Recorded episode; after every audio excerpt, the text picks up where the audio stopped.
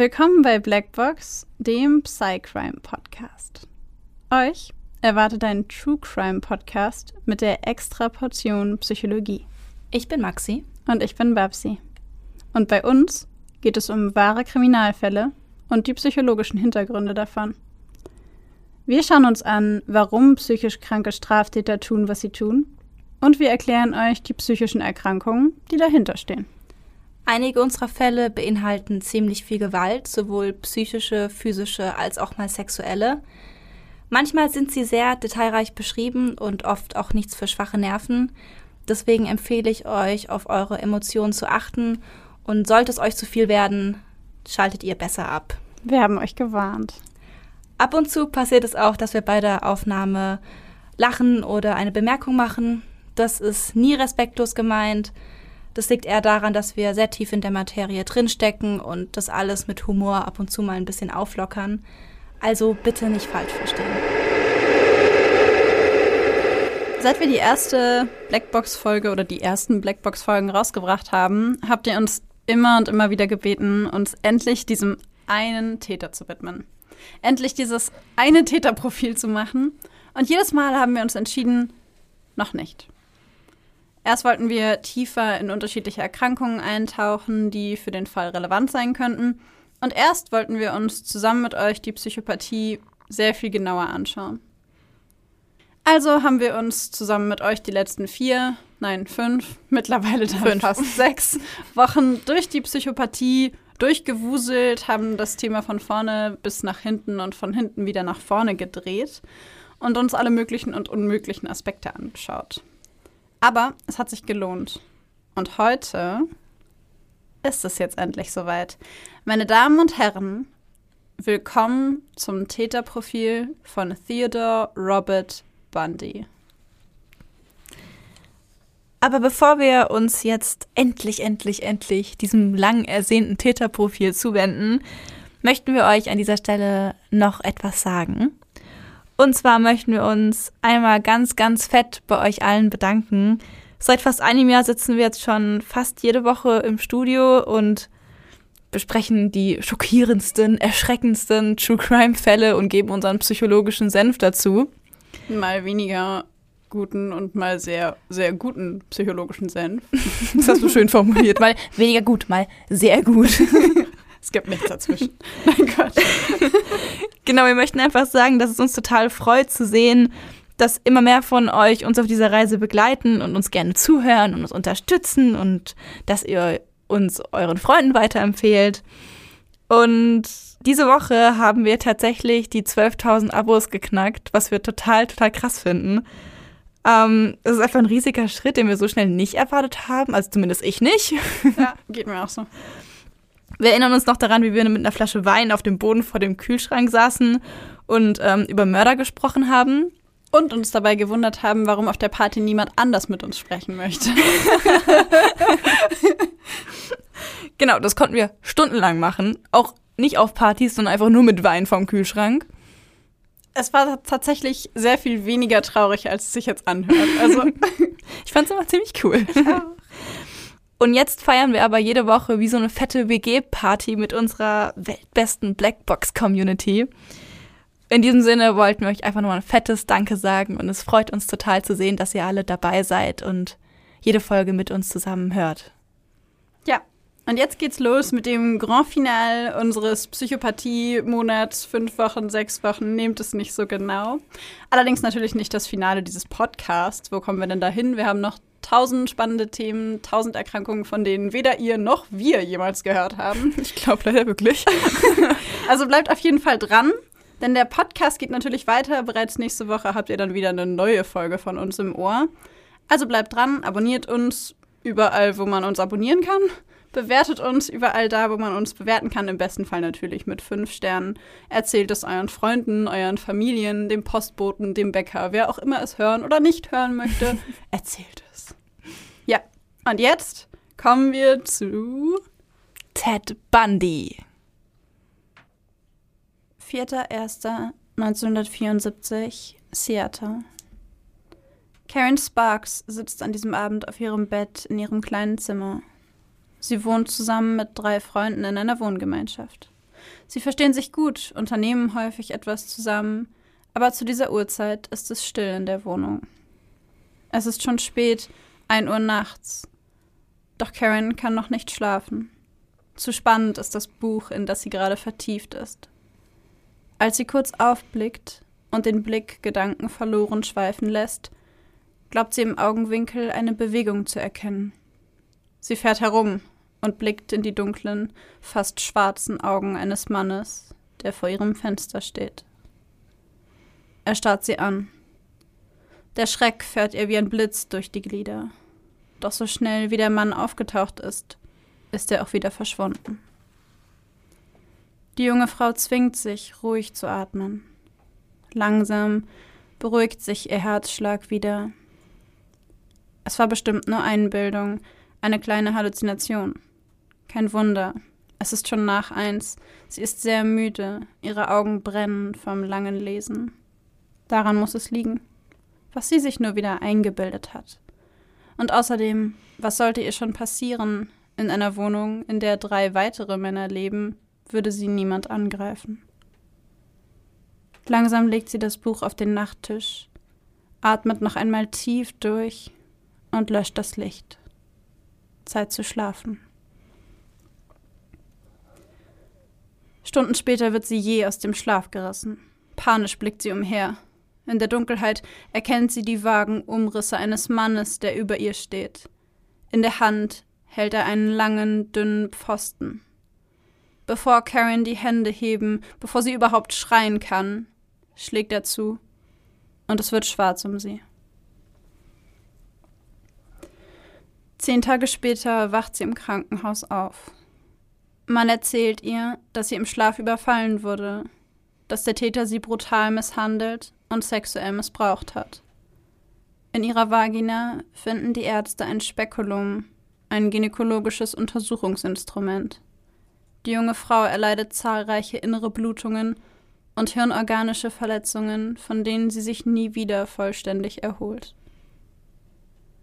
31.01.1974 Seattle NRW erwacht an diesem Morgen unsanft aus dem Schlaf.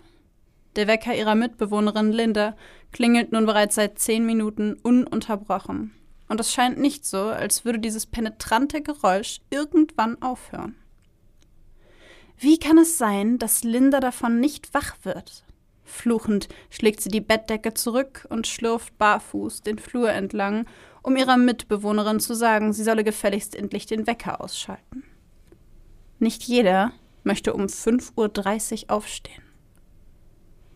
Sie drückt die Türklinke herunter und öffnet schon den Mund, um Linda die Meinung zu sagen, als sie innehält. Das Bett ihrer Mitbewohnerin ist ordentlich und leer. Linda muss schon aus dem Haus gegangen sein. Um 6 Uhr beginnt ihr Nebenjob beim lokalen Radiosender. Vermutlich ist sie heute früher losgegangen und hat ihren Wecker einfach vergessen. Auch als um 6 Uhr der Chef des Radiosenders anruft und fragt, wo Linda denn bleibe, macht Anna sich keine Sorgen. Sie sei auf dem Weg, sagt sie dem Mann am anderen Ende der Leitung. Als mittags dann auch noch Lindas Eltern in der WG anrufen und berichten, dass sie nicht zum vereinbarten Mittagessen erschienen ist, erscheint die Situation nicht mehr so harmlos. Die Polizei wird benachrichtigt, die noch am gleichen Tag vorbeikommt und sich das Zimmer der jungen Frau ansieht. Doch sie finden nicht viel. Einen kleinen Blutfleck auf dem Kopfkissen und Lindas blutbeflecktes Nachthemd, das ordentlich zusammengefaltet im Schrank liegt. Außerdem entdecken sie, dass die Hintertür, die nur von innen zu öffnen ist, an diesem Morgen angelehnt war. Normalerweise bleibt diese jedoch stets geschlossen. Keine der anwesenden Bewohnerinnen hat die Tür geöffnet. Es muss also Linda selbst gewesen sein. Für die Beamten scheint es ganz so, als habe Linda nachts jemanden ins Haus gelassen und sei dann selbst irgendwann durch dieselbe Hintertür wieder gegangen, ohne diese vollständig zu schließen. Für eine Straftat gibt es in ihren Augen keine Hinweise. Sie geben eine Vermisstenmeldung auf und lassen den Fall schließlich in den Akten verschwinden. Linda jedoch wird nie wieder gesehen. 17.04.1974 Olympia. Megan Hampton und Riley Sutton sind an diesem Abend unterwegs auf dem Gelände des Evergreen State College, als sie von einem Mann angesprochen werden. Er trägt seinen Arm in einer Schlinge und hat einen ganzen Stapel Bücher im anderen Arm. Die zahlreichen Bücher drohen ihm herunterzufallen, und so stolpert er etwas unbeholfen herum bei dem Versuch, die Bücher und das Gleichgewicht zu halten. Er fragt die beiden Frauen, ob sie ihm beim Tragen helfen könnten. Sein Wagen stehe nicht weit entfernt.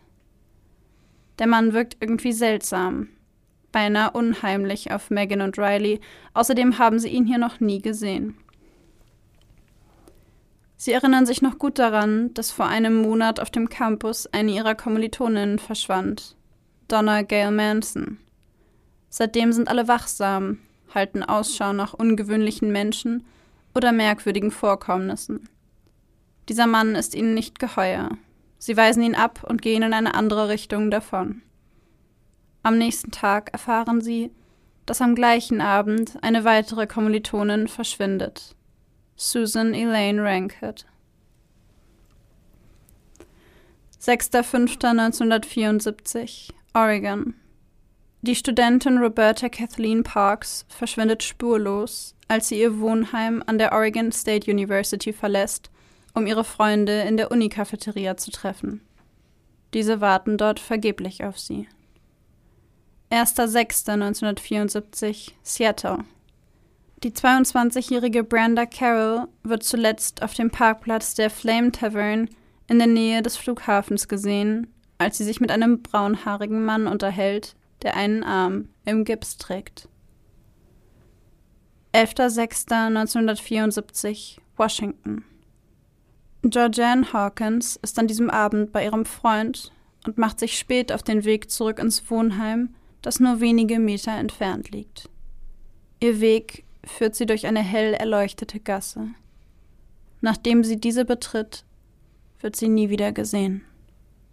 Am nächsten Morgen versuchen Ermittler in minutiöser Kleinstarbeit irgendeinen Hinweis auf den Verbleib von Hawkins zu finden. Ohne Erfolg. Langsam macht sich in der Bevölkerung von Washington und Oregon Angst breit.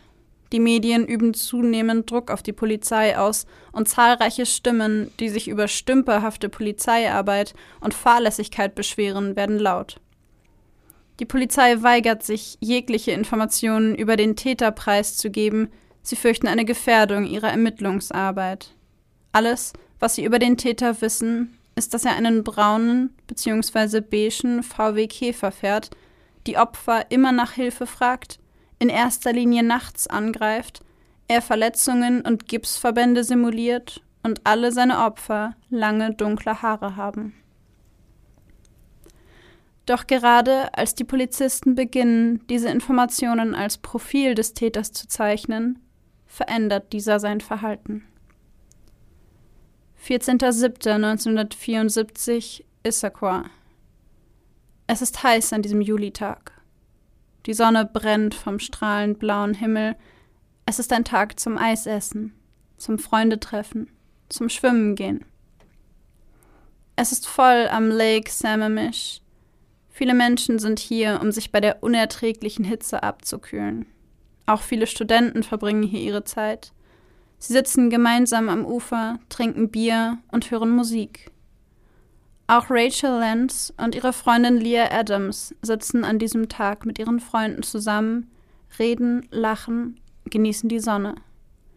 Als Rachel aufsteht, um auf die Toilette zu gehen, wird sie auf dem Weg dorthin von einem attraktiven jungen Mann angesprochen. Er trägt ein weißes Tennisoutfit und seinen linken Arm in einer weißen Schlinge. Er spricht ruhig, bedacht. Er stellt sich Rachel als Ted vor und fragt, ob sie ihm beim Anhängen eines Segelboots an sein Auto behilflich sein könnte. Hilfsbereit wie sie ist, willigt Rachel ein. Sie sieht, dass dieser Mann alleine erhebliche Schwierigkeiten hätte, das Boot an dem Auto zu befestigen. Sie folgt ihm zu seinem Auto, das etwas abseits steht.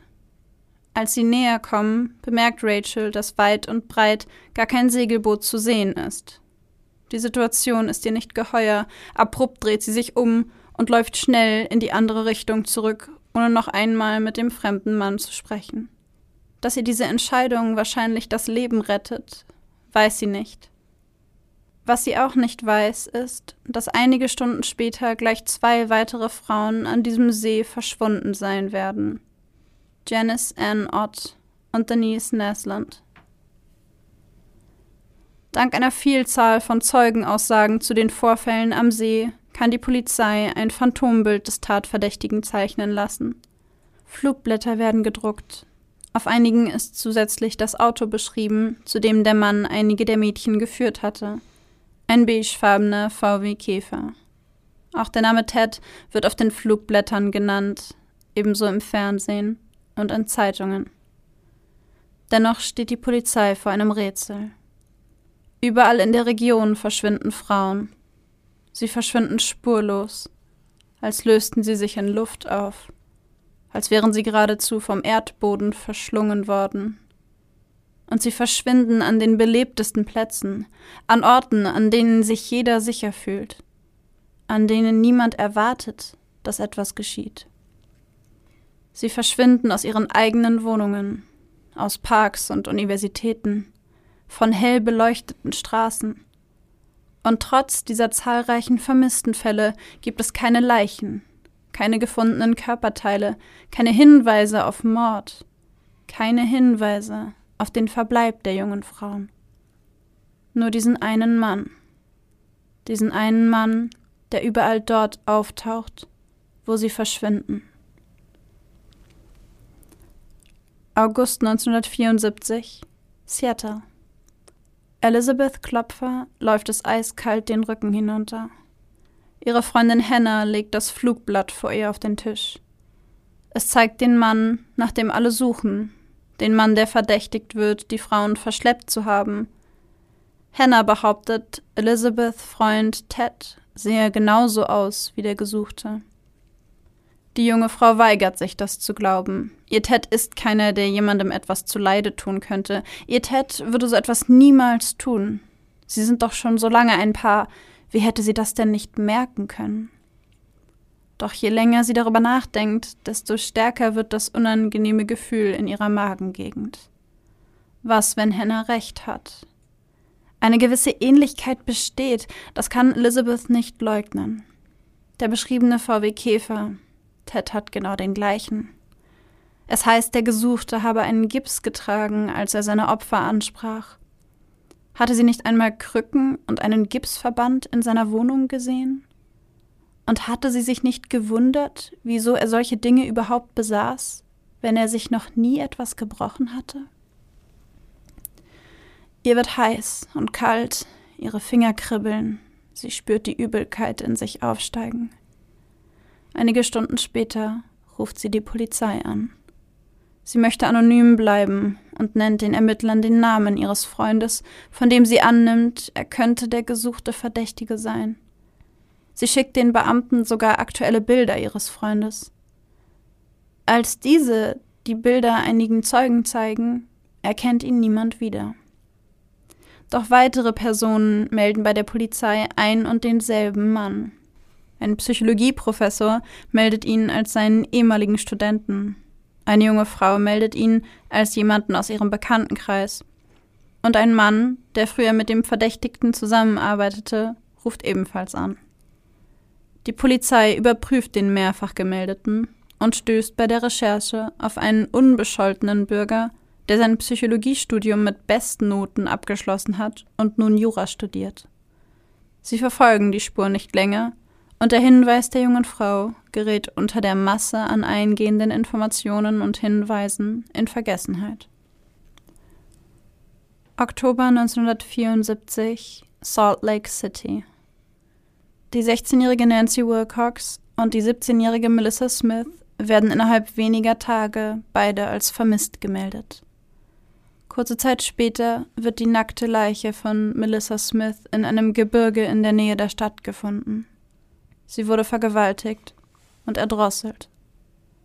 Nancy Wilcox wird nie wieder gesehen. 31. Oktober 1974, Utah.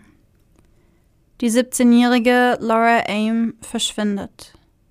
Einige Tage später findet ein Wanderer ihre Leiche in einem Fluss im Wasatch-Gebirge. Laura war mit einem Brecheisen niedergeschlagen, anschließend vergewaltigt und dann mit einem Nylonstrumpf erdrosselt worden. 8. November 1974, Murray. Die 18-jährige Carol Daronch steht in der Buchhandlung und will gerade nach einem Buch greifen, als sie von einer männlichen Stimme angesprochen wird. Sie hält inne und richtet sich auf. Es ist ein gut aussehender junger Mann, vielleicht 30 Jahre alt. Er stellt sich ihr als Officer Roseland vor, der gesehen habe, wie jemand versucht habe, ihr Auto auf dem Parkplatz vor dem Einkaufszentrum aufzubrechen. Er bittet sie mitzukommen, um festzustellen, ob etwas gestohlen wurde. Carol ist irritiert, lässt sich aber auf den Mann, der eindeutig ein Mitarbeiter des Sicherheitsdienstes des Einkaufszentrums ist, ein. Bereitwillig legt sie die bisher gefundenen Bücher weg und folgt Officer Roseland auf den Parkplatz. Wie der vermeintliche Officer ihre Identität überhaupt so schnell herausgefunden und wie er sie in dem Buchladen überhaupt als die Wagenhalterin identifizieren konnte, fragt sie sich nicht. Am Wagen angekommen, kontrolliert sie sofort das Innere ihres Wagens. Glücklicherweise fehlt nichts. Als sie sich schon wieder umdrehen und zurück in das Einkaufszentrum gehen will, hält der Officer sie auf. Es habe sich hier eindeutig um eine Straftat gehandelt, die zur Anzeige gebracht werden müsse, sagt er. Er verlangt von Carol, ihn auf die Polizeiwache zu begleiten und führt sie zu seinem Wagen, einem beigefarbenen VW Käfer. Carol wird langsam misstrauisch. Das soll wie ein Dienstwagen aussehen. Sie fordert den Mann auf, sich auszuweisen.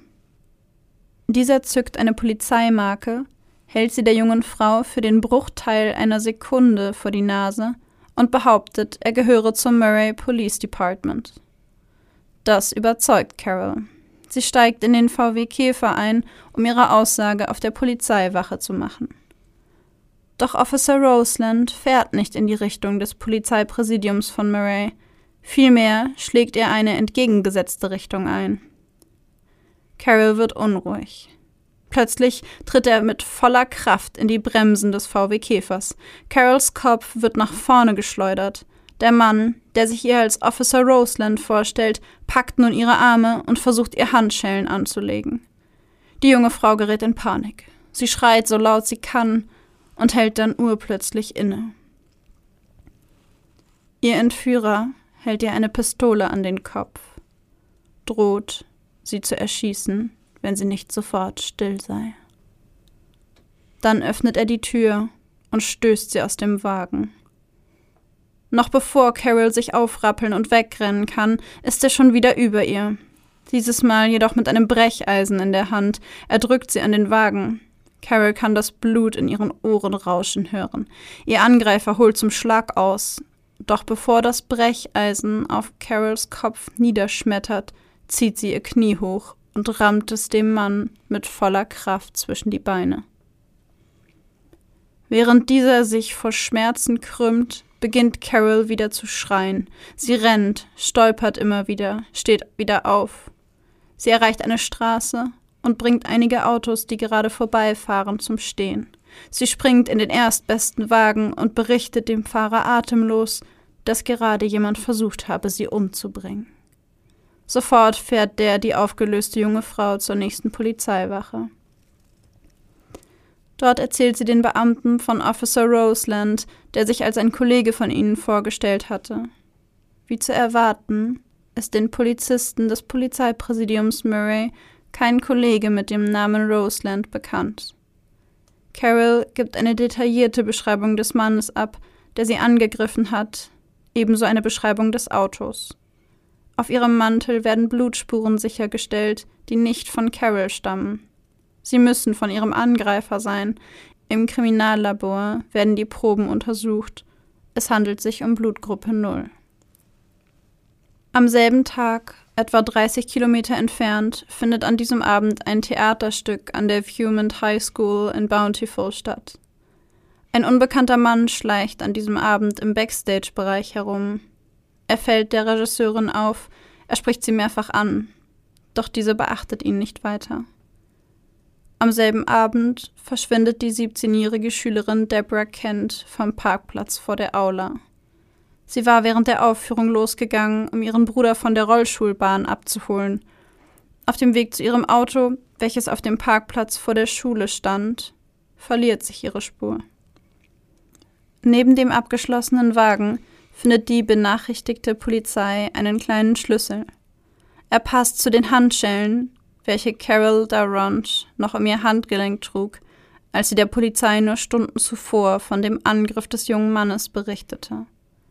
Wieder ist alles, was Zeugen gesehen haben, ein beiger VW Käfer, der mit quietschenden Reifen vom Parkplatz rast. November 1974, Seattle. Elizabeth Klopfer ruft erneut bei der Polizei des King County in Seattle an, nachdem sie der Zeitung die Meldungen der vermissten Frauen rund um Salt Lake City gelesen hat. Dieses Mal nennt sie auch ihren eigenen Namen und erscheint sogar persönlich auf der Wache, um von einem Beamten befragt zu werden. Nach dem Gespräch mit Elizabeth hat auch er die Hoffnung, endlich den gesuchten Mann gefunden zu haben – doch als er Augenzeugen des Lake Sammamish die Fotos des jungen Mannes präsentiert, schüttelt jeder von ihnen den Kopf. Dies sei nicht der Mann gewesen, den sie im Sommer am See gesehen hätten. Elizabeth, die mittlerweile davon überzeugt ist, dass es ihr Ted ist, der all diese Frauen angreift, ruft daraufhin direkt bei der Polizei in Salt Lake City an und schildert auch ihnen ihren Verdacht.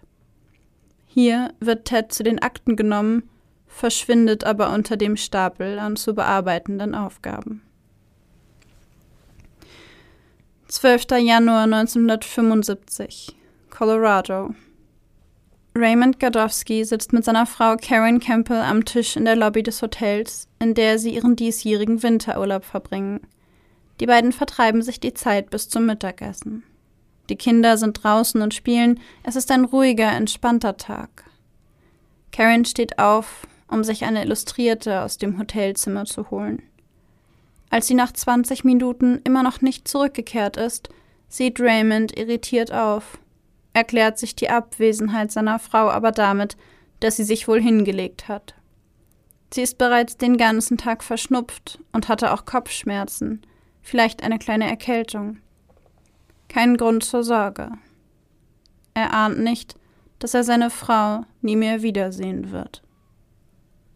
Einen Monat später wird der nackte Leichnam von Carol Campbell neben einem Feldweg wenige Kilometer vom Hotel entfernt gefunden. Die Todesursache kann nicht eindeutig bestimmt werden, da der Körper der Frau von Wildfraß erheblich beschädigt wurde. 15. März 1975, Snowmass Village, Colorado. Die 26-jährige Julie Cunningham erscheint nicht zum vereinbarten Abendessen mit ihrem Freund. Weder die Polizei noch die Angehörigen können die junge Skilehrerin finden. 6. April 1975 an der Grenze von Utah und Colorado. Denise Alverson ist mit dem Fahrrad auf dem Weg zu ihren Eltern, kommt dort aber nie an. Wochen später werden ihr Fahrrad und ihre Sandalen unter einer Brücke gefunden. 6. Mai 1975, Idaho. Die zwölfjährige Lynette Culver verschwindet während der Mittagspause vom Schulhof der Alameda Junior High School. Der Täter bringt das Mädchen in ein nahegelegenes Hotel. Er ertränkt sie in der Badewanne, vergeht sich an ihr und wirft die Leiche danach in einen nahegelegenen Fluss. Die sterblichen Überreste werden nie gefunden. 28. Juni 1975, Provo bei Salt Lake City. Susan Curtis kehrt nach einem Tag an der Universität Brigham Young nicht wieder zurück. Auch ihre Leiche wird nie gefunden. Währenddessen werden in Washington in einem Waldgebiet in der Nähe des Taylor Mountain menschliche Knochen gefunden. Nach einer groß angelegten Suchaktion können Beamte die Überreste von Brenda Ball, Janice Ott, Denise Naisland, Susan Rankert, Linda Harley und einer weiteren nicht identifizierten Frau finden. Alle Opfer haben schwere Schädelverletzungen. Die Gerichtsmediziner vermuten ein Brecheisen als Tatwaffe. 16. August 1975, Salt Lake County. Der Polizeibeamte Bob Hayward ist heute Abend unterwegs, um Verkehrssünder aufzugreifen. Es ist bereits dunkel, daher bemerkt er den VW-Käfer, der ohne Licht an ihm vorbeifährt, beinahe nicht. Viel zu spät fällt dem Beamten das Fahrzeug auf. Kurz entschlossen setzt er sich in den Wagen und folgt dem unbekannten VW-Käfer. Der Fahrer des Käfers scheint ihn zu bemerken, denn er schaltet die Innenraumbelichtung seines Wagens aus und beschleunigt. Die Verfolgungsjagd ist jedoch schnell beendet. Der kleine VW Käfer hat keine Chance gegen den neuen Dienstwagen von Hayward. Dieser steigt aus, geht zu dem Flüchtigen und fordert den Fahrer auf, auszusteigen. Außerdem verlangt er Führer und Fahrzeugschein. Er hält den Führerschein schräg, um den Namen des Mannes im schwachen Licht seiner Scheinwerfer lesen zu können. Theodore Robert Bundy. Auf dem Rücksitz des Käfers entdecken Hayward und die mittlerweile hinzugekommene Verstärkung eine Skimütze, ein Seil, Draht, Handschellen, einen Eispickel und eine Brechstange. Hayward ist sich sicher, einen Einbrecher auf dem Weg zum nächsten Überfall ertappt zu haben und nimmt Bundy fest. Auf der Wache wird er von Detective Jerry Thompson verhört, der beim Anblick der vermeintlichen Einbruchswerkzeuge stutzig wird. Sie erinnern ihn an einen Fall, der sich fast ein Jahr zuvor ereignete. Eine junge Frau war damals panisch in der Polizeistation angekommen und hatte berichtet, sie sei im Wald von einem Mann mit einer Brechstange und Handschellen angegriffen worden. Der Täter habe sie in einem VW Käfer entführt. Beim Lesen des Namens des Mannes, der ihm da gegenüber sitzt, regt sich noch eine Erinnerung. Hatte ihn nicht letztes Jahr eine Frau angerufen und einen Mann mit diesem Namen als möglichen Täter in der Serie ungeklärter Vermisstenfälle bezichtigt? Obwohl Bundy all diese Vermutungen abstreitet, erwirkt Thompson einen Durchsuchungsbeschluss für die Wohnung des jungen Mannes. Dort finden die Beamten einen Reiseführer für die Skigebiete von Colorado, darin mit einem Häkchen markiert das Hotel Wildwood Inn jenes Hotel, in dem Carol Campbell verschwand. Leider handelt es sich bei den Funden ausschließlich um Indizien, die ein Festhalten Bandys nicht rechtfertigen. Die Beamten müssen ihn gehen lassen, observieren ihn von diesem Zeitpunkt an jedoch rund um die Uhr. Thompson fliegt nach Seattle, um noch einmal mit Elizabeth Klopfer zu sprechen, der jungen Frau, die Ted Bundy damals gemeldet hatte. Sie berichtet dem Detective von seltsamen Gegenständen in der Wohnung ihres Freundes. Unter anderem habe sie dort ein paar Krücken, ein Fleischerbeil, OP-Handschuhe, einen Krummdolch und einen Sack voller Frauenkleider entdeckt. Ständig brächte er außerdem neue, hochwertige Dinge nach Hause, die er sich gar nicht leisten könne. Sie vermutet, dass er diese Sachen geklaut habe. Einmal habe sie ihn darauf angesprochen. Er habe es nicht abgestritten, sie aber unmissverständlich gewarnt, ihm diese Frage nicht noch einmal zu stellen. Er würde ihr den Hals umdrehen, sollte sie es wagen, eine derartige Unterstellung noch einmal zu äußern. Sie berichtet von aufgebrachten, fast schon aggressiven Reaktionen, wenn sie vorhatte, sich ihre langen braunen Haare kurz zu schneiden, und von Fesselspielen im Bett, die sie gar nicht gewollt, sich aber ihm zuliebe darauf eingelassen habe. Obwohl Ted Bundy von Carol Daronch als Täter sogar identifiziert wird, bleibt er gegen eine Kaution von 15.000 US-Dollar, die seine Eltern bezahlen, auf freiem Fuß.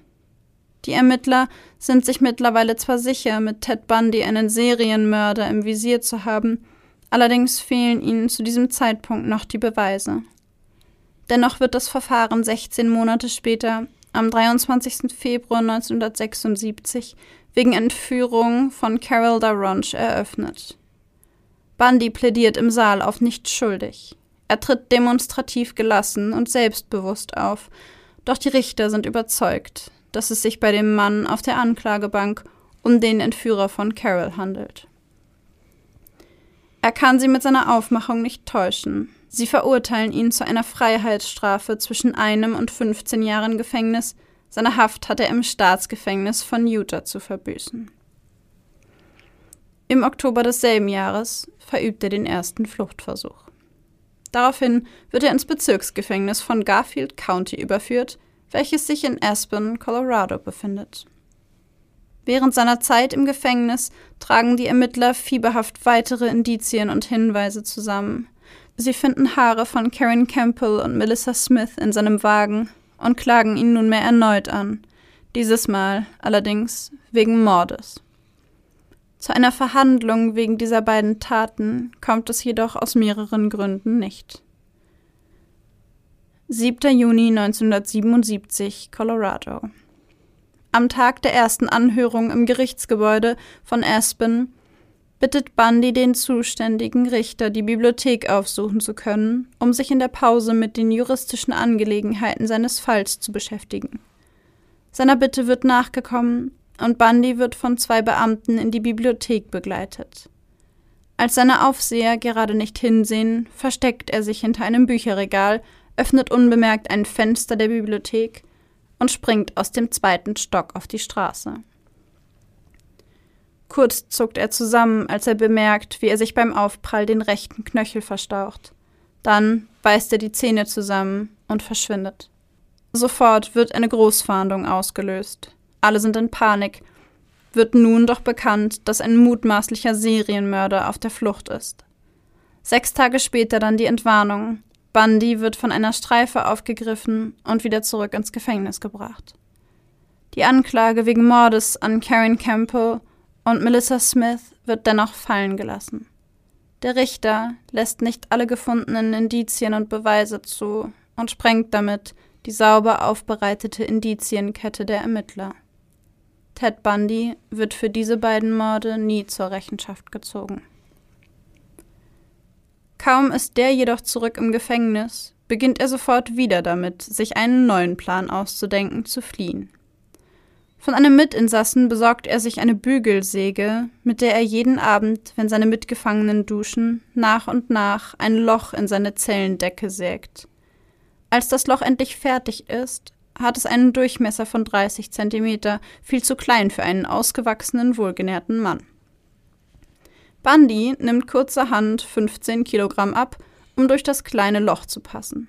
Doch er flieht nicht direkt. Er hat aus seinem letzten, unüberlegten Fluchtversuch gelernt. Jeden Abend trainiert er seine Flucht, indem er den Kriechboden, der sich zwischen seiner Zellendecke und der Decke des Gebäudes befindet, nutzt, um sich frei im Gebäude zu bewegen und einen Eindruck von den anderen Räumen und den Menschen darin zu erhalten. 30. Dezember 1977, Colorado. Nach Weihnachten befinden sich die meisten Gefängniswärter im Urlaub. Sie verbringen die Zeit mit ihren Familien, feiern im Kreise ihrer Liebsten und freuen sich auf einen aufregenden Jahreswechsel. Die Wärter, die im Dienst sind, sind damit beschäftigt, die letzten Entlassungen in diesem Jahr durchzuführen. Niemand achtet auf die Langzeitgefangenen. Niemand achtet auf Bundy. Niemand bemerkt, wie er an diesem Tag Bücher und Akten unter die Bettdecke stopft und durch die Öffnung in der Decke schlüpft. Niemand hört, wie er unter der Decke zur Abstellkammer der Wohnung eines der Gefängnisaufseher krabbelt, sich leise auf den Boden herablässt und lauscht, ob sich jemand in der Wohnung befindet. Es ist niemand da. Besagter Gefängnisaufseher ist an diesem Abend mit seiner Frau ausgegangen. Bundy zieht sich um, öffnet die Wohnungstür und schlendert gelassen hinaus in die Freiheit. Als die Abwesenheit des Insassen Bundy bemerkt wird, ist dieser bereits mehr als 100 Kilometer vom Gefängnis entfernt. Er besteigt ein Flugzeug nach Chicago, fährt in einem Bus nach Florida und bezieht dort ein Zimmer in einer Pension.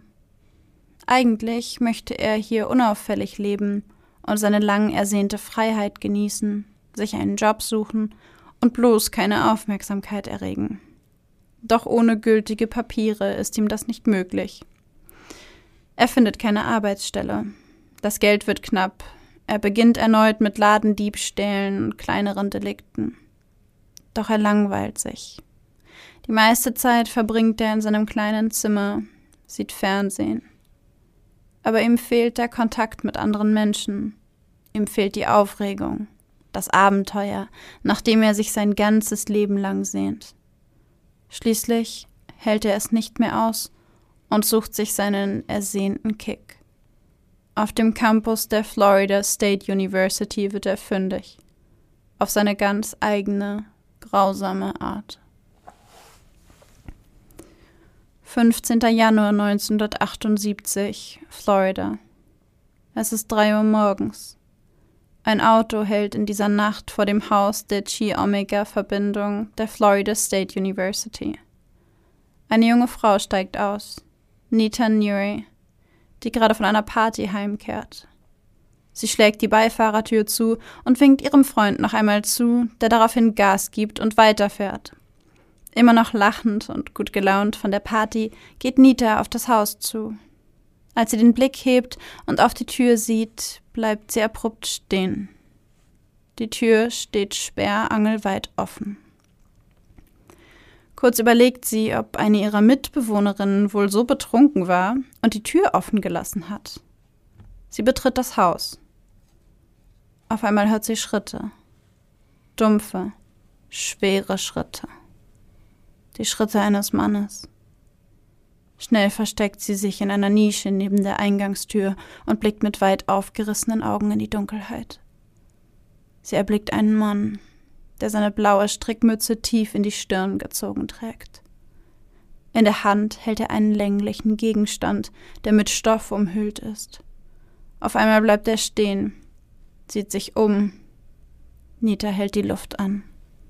Sekunden ziehen sich wie Stunden.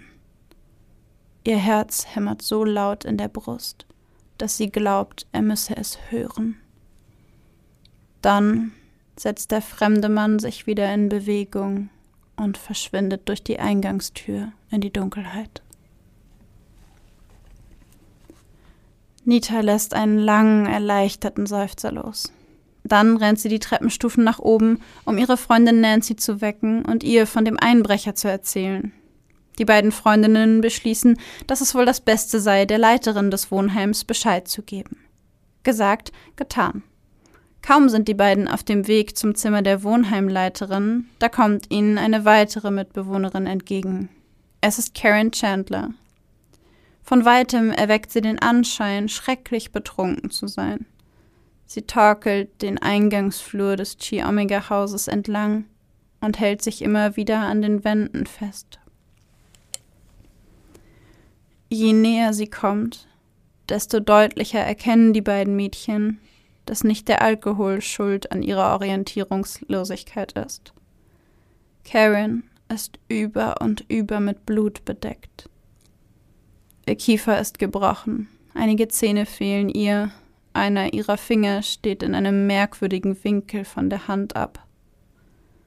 Sofort eilen Nita und Nancy ihr zu Hilfe. Sie benachrichtigen die Wohnheimleiterin und stürmen ins Zimmer von Karen, um nach ihrer Mitbewohnerin Kathy Kleiner zu sehen. Der Boden und die Wände des Zimmers sind überzogen mit Blutspritzern. Auch Kathy hat einen gebrochenen Kiefer und außerdem eine tiefe, blutende Fleischwunde in der Schulter. Kurze Zeit später treffen die alarmierten Polizisten ein. Zimmer für Zimmer wird von den Beamten kontrolliert und als seien sie in einen Albtraum geraten, bietet sich ihnen Zimmer für Zimmer ein immer schrecklicheres, blutigeres Bild.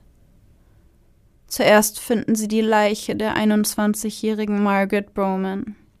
Sie wurde von ihrem Angreifer im Schlaf überrascht, bevor dieser mit einem großen Stück Eichenholz brutal auf die wehrlose junge Frau einprügelte.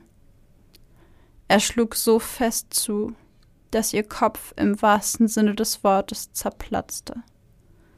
Teile ihres Gehirns liegen im ganzen Raum verteilt, auf dem Bett, dem Boden, den Wänden. Doch der zerplatzte Schädel ist nicht die Todesursache.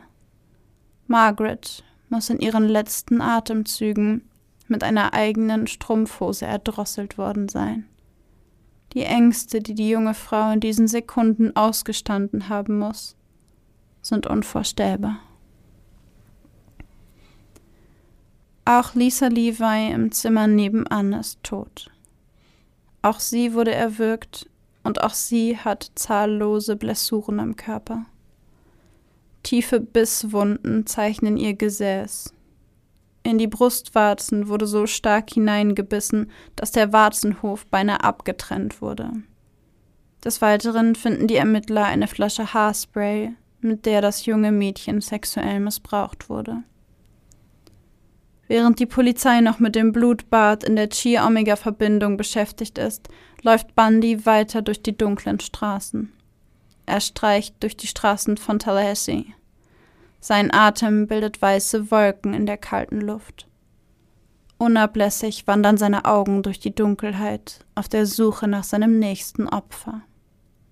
Schließlich wird er fündig und die Nacht für eine weitere Frau zum Albtraum. Cheryl Thomas wird an diesem Morgen von den Beamten, die gerade noch im Chi-Omega-Haus tätig waren, in ihrem Schlafzimmer gefunden. Die junge Frau sitzt aufrecht im Bett. Blut läuft pulsierend aus einer Wunde an ihrem Kopf, über ihr Gesicht bis auf den nackten Körper. Auf ihr Gesicht war offensichtlich mehrmals eingeschlagen worden. Im Krankenhaus wird später festgestellt, dass ihr die Schulter ausgerenkt und Kiefer und Schädel an fünf Stellen gebrochen wurden. Cheryl, die immer eine Karriere als Tänzerin angestrebt hatte, wird von nun an den Rest ihres Lebens auf einem Ohr taub sein und unter massiven Gleichgewichtsstörungen leiden. Ihre Karriere als Tänzerin ist vorbei, bevor sie überhaupt richtig begonnen hat. Am Tatort werden Spermaspuren, Blut, das zum Täter gehören muss, und Fingerabdrücke gesichert.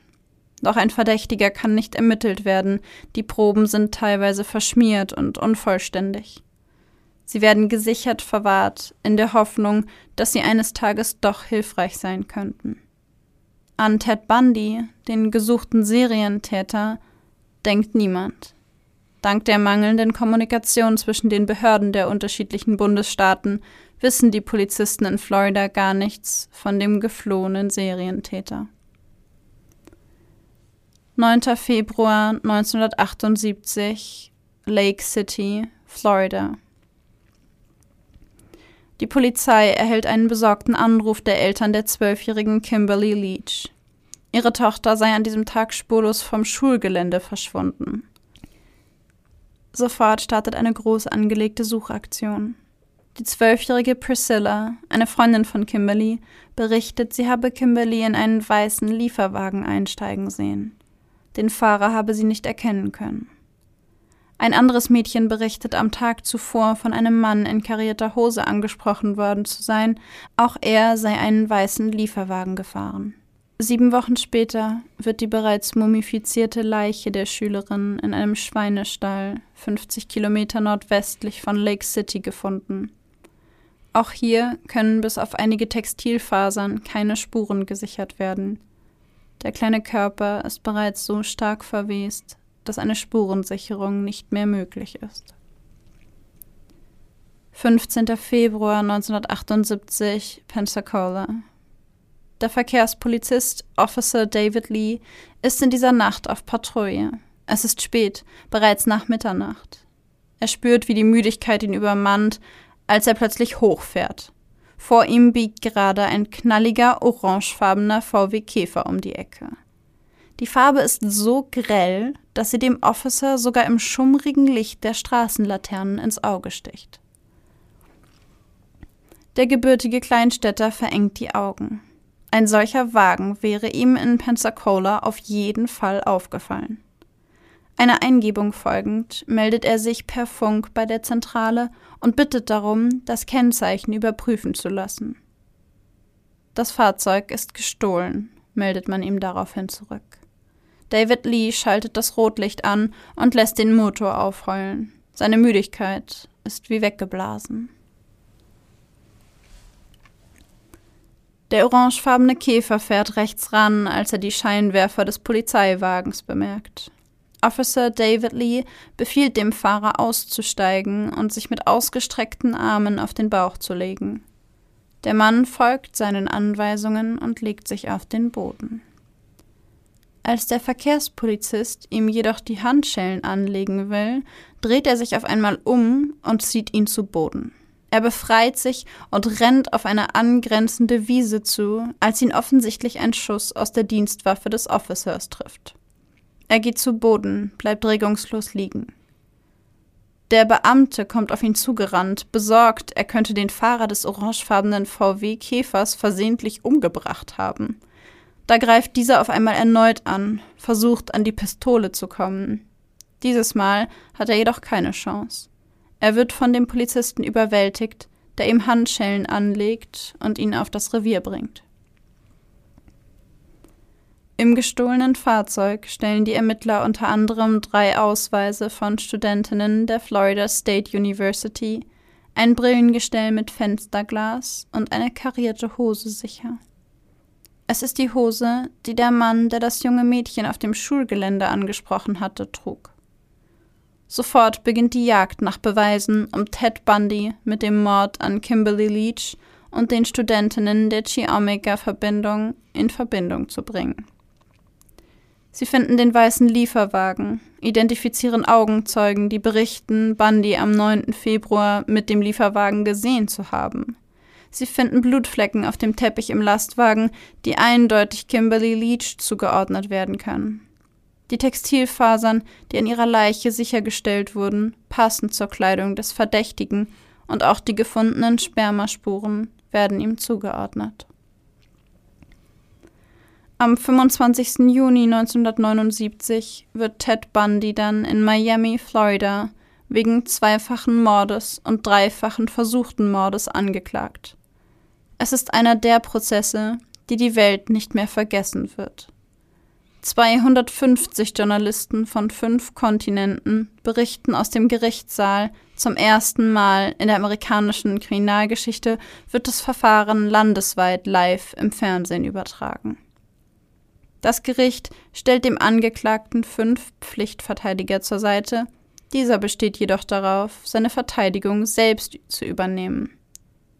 Er möchte die Pflichtverteidiger lediglich in beratender Funktion in Anspruch nehmen. Er weigert sich, sich in irgendeiner Weise öffentlich schuldig zu bekennen und schlägt jeden Deal, der ihm angeboten wird, aus. Daraufhin läuft das Verfahren weiter. Zahlreiche Zeugen und Sachverständige sind geladen. Zwei von ihnen untermauern Ted Bundys Schuld dabei besonders überzeugend. Die Aussage von Nita Neary, die ohne jeglichen Zweifel bestätigt, dass es sich bei dem Angeklagten um den Mann handle, den sie am Abend des Massakers im Chi Omega Haus gesehen hatte, und die Aussage der Gutachterin, die die Bissspuren am Gesäß von Lisa Levi eindeutig als von Ted Bundy verursacht identifizierte. Auch der Polizist, der in der Nacht der Morde des Chi Omega Hauses als einer der ersten am Tatort war, wird als Zeuge vor Gericht geladen. Als Verteidiger seiner selbst hat Ted Bundy das Recht, diesen zu verhören. Er lässt sich von dem deutlich und sichtbar betroffenen Mann alle Einzelheiten schildern, die er dort wahrgenommen hat. Immer wieder fragt er nach Details, will die grauenhaften Schilderungen des Anblicks der toten Mädchen immer wieder hören. Irgendwann reicht es dem Richter. Er untersagt Bundy weitere Fragen an den Zeugen. Am 24. Juli 79 wird Theodore Robert Bundy dann in allen Anklagepunkten für schuldig gesprochen und einige Tage später für den Mord an Lisa Levi und den Mord an Margaret Bowman zweimal zum Tode durch den elektrischen Stuhl verurteilt. Doch damit sind nur ein Bruchteil seiner begangenen Taten vor Gericht verhandelt worden. Am 7. Januar 1980 muss sich Ted Bundy in Orlando, Florida, ein zweites Mal vor Gericht verantworten dieses Mal für die Entführung und Ermordung der zwölfjährigen Kimberly Leach. Bei dieser Verhandlung lässt er sich von zwei Verteidigern vertreten und plädiert auf Unzurechnungsfähigkeit. Und tatsächlich gibt sein Verhalten vor Gericht Anlass zu der Annahme, dass diese Begründung durchaus möglich sein könnte. Trat er im letzten Verfahren noch selbstbewusst und kompetent auf, zeigt Bundy sich jetzt aufgewühlt und leicht erregbar.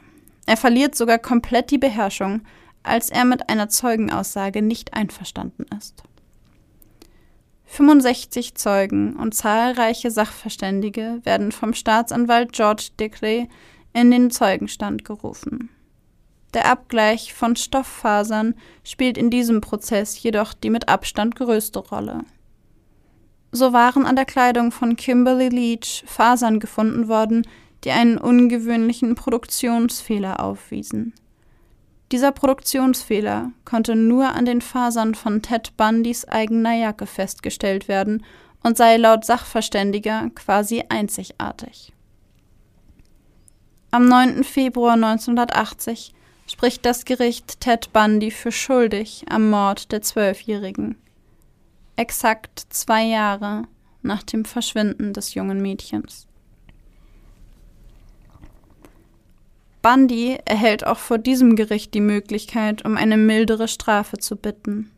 Diese Gelegenheit nutzt er jedoch nicht, wie erwartet, um das Wort an die Geschworenen zu richten, sondern ruft seine ehemalige Kollegin Carol Ann Boone, mit der er schon längere Zeit ein Verhältnis hat, in den Zeugenstand und beginnt, sie zu befragen. Mitten in der Befragung bittet er sie plötzlich, seine Frau zu werden. Auf Carols Gesicht breitet sich ein glückliches Lächeln aus, als sie seine Frage mit einem eindeutigen Ja beantwortet.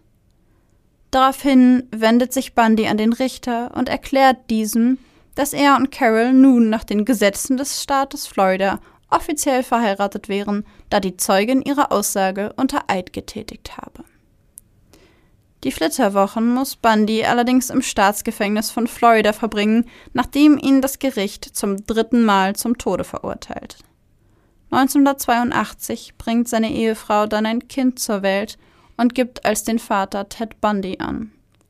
Nur vier Jahre später lässt sie sich von ihrem inhaftierten Ehemann wieder scheiden und nimmt einen neuen Namen an.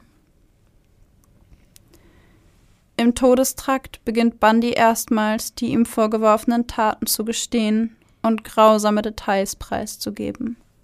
Er tut dies nicht, um Buße zu tun, sondern nutzt sein Wissen als Strategie, um seinen Hinrichtungstermin nach hinten zu verschieben der erstmals auf den 4. März 1986 angesetzt wurde.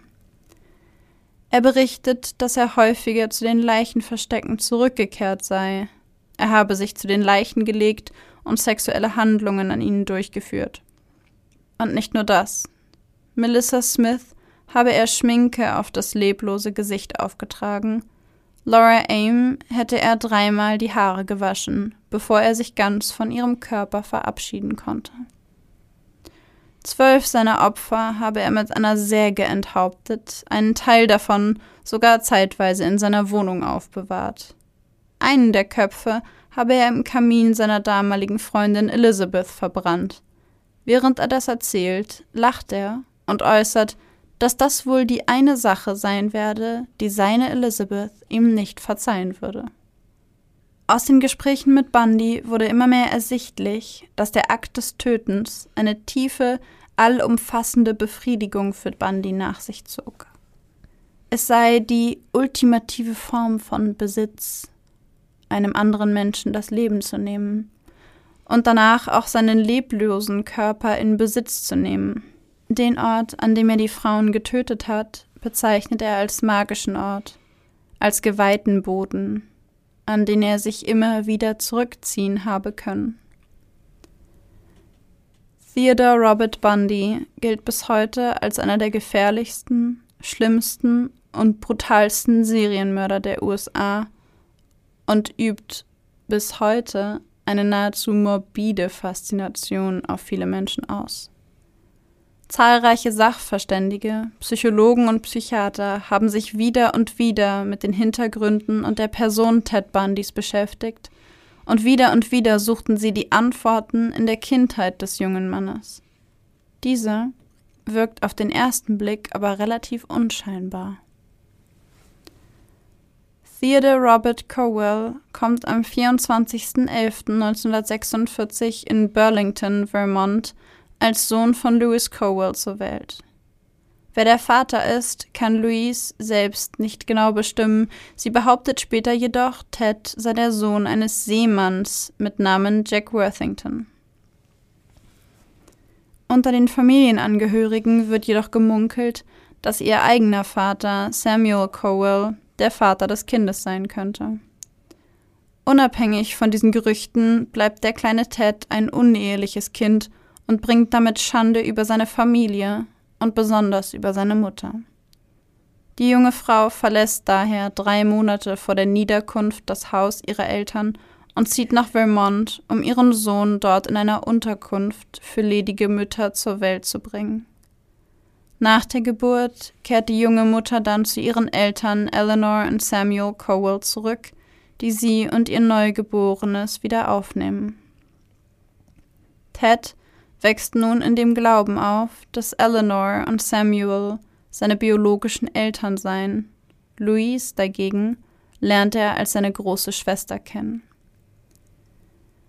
Während Samuel Cowell von Bekannten und Familienangehörigen als tyrannischer Schläger und religiöser Eiferer bezeichnet wird, der sowohl seine Frau, die Kinder als auch den Familienhund schlägt, ständig mit sich selbst redet und sich mit imaginären Gestalten unterhält, spricht Ted Bundy selbst im Erwachsenenalter in den höchsten Tönen von seinem Großvater, den er als Autoritätsperson und Vorbild beschreibt.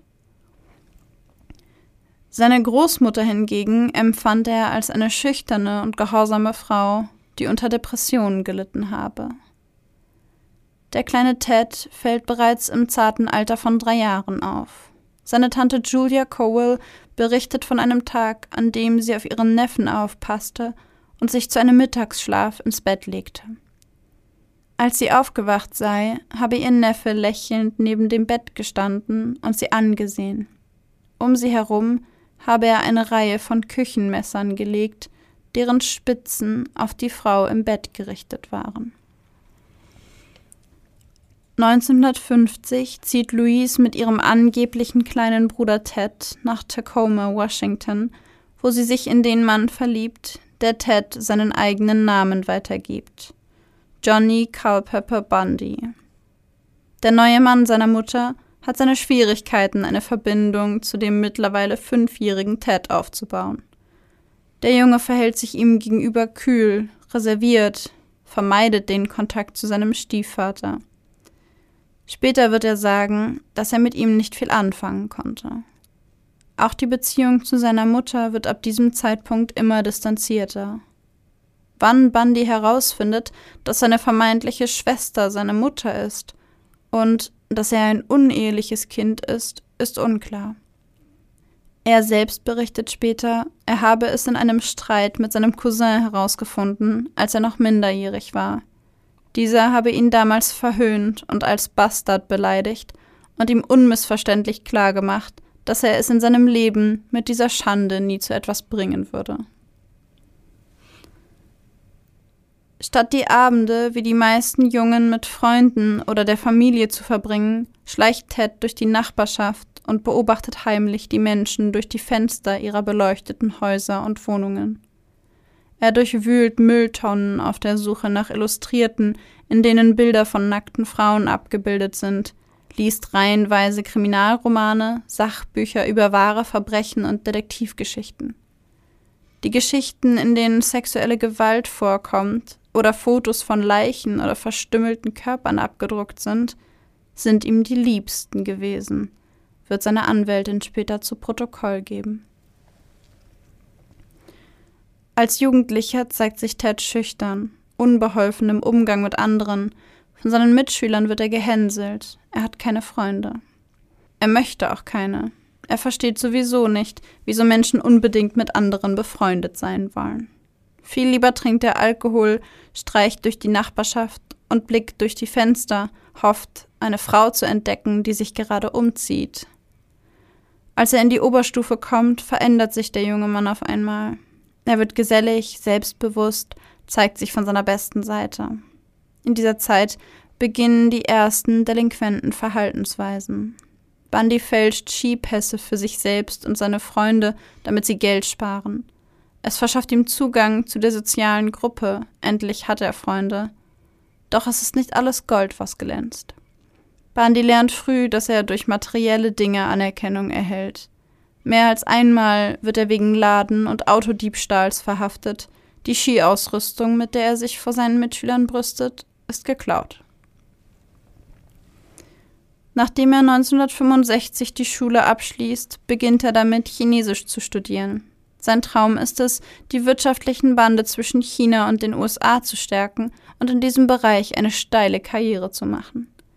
Er ist fleißig und er ergattert gute Noten, wobei ihm sein IQ von 136 zugutekommt.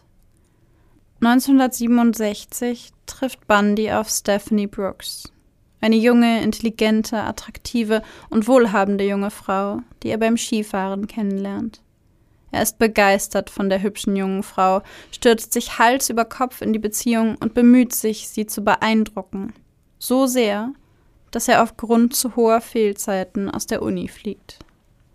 Dennoch versucht er seine neue Freundin zu beeindrucken, schreibt sich für die Summer School in Stanford ein und engagiert sich politisch. Stephanie jedoch ist ein Einzelkind und die Tochter eines sehr reichen Unternehmerpaares. Für sie sind diese Dinge absoluter Standard. Um neben ihr nicht schlecht dazustehen, behauptet Ted, seine Kleidung sei aus Luxusgeschäften und leiht sich bei Freunden und Verwandten teures Geschirr, Autos und Geld. Doch auch das beeindruckt die junge Frau wenig. Außerdem entdeckt sie die Lügen. Auf der anderen Seite verhält Bundy sich ihr gegenüber geradezu unterwürfig. Stets äußert er das Gefühl, nicht gut genug für sie zu sein.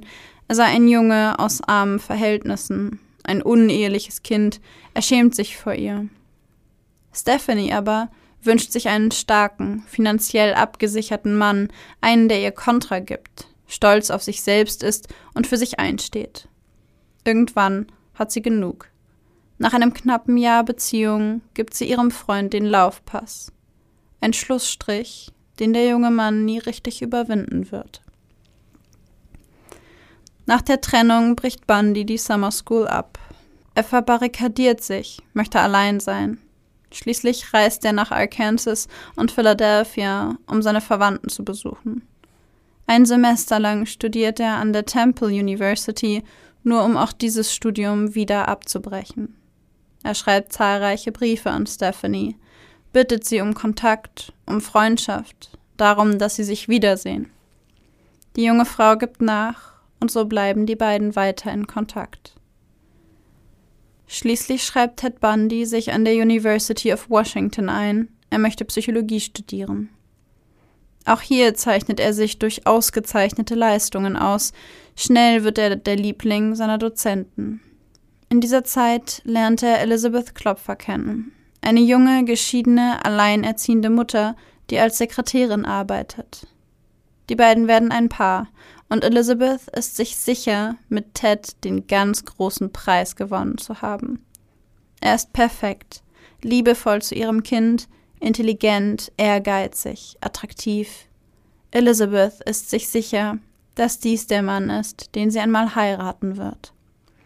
Doch nun ist es Ted, der die Beziehung deutlich distanzierter sieht. Er sagt ihr, er sei noch nicht bereit, eine Beziehung einzugehen, wolle erst noch etwas erreichen. Neben Elizabeth trifft er in den nächsten fünf Jahren zahlreiche andere Frauen, von denen sie zwar ahnt, es aber nie mit Gewissheit weiß.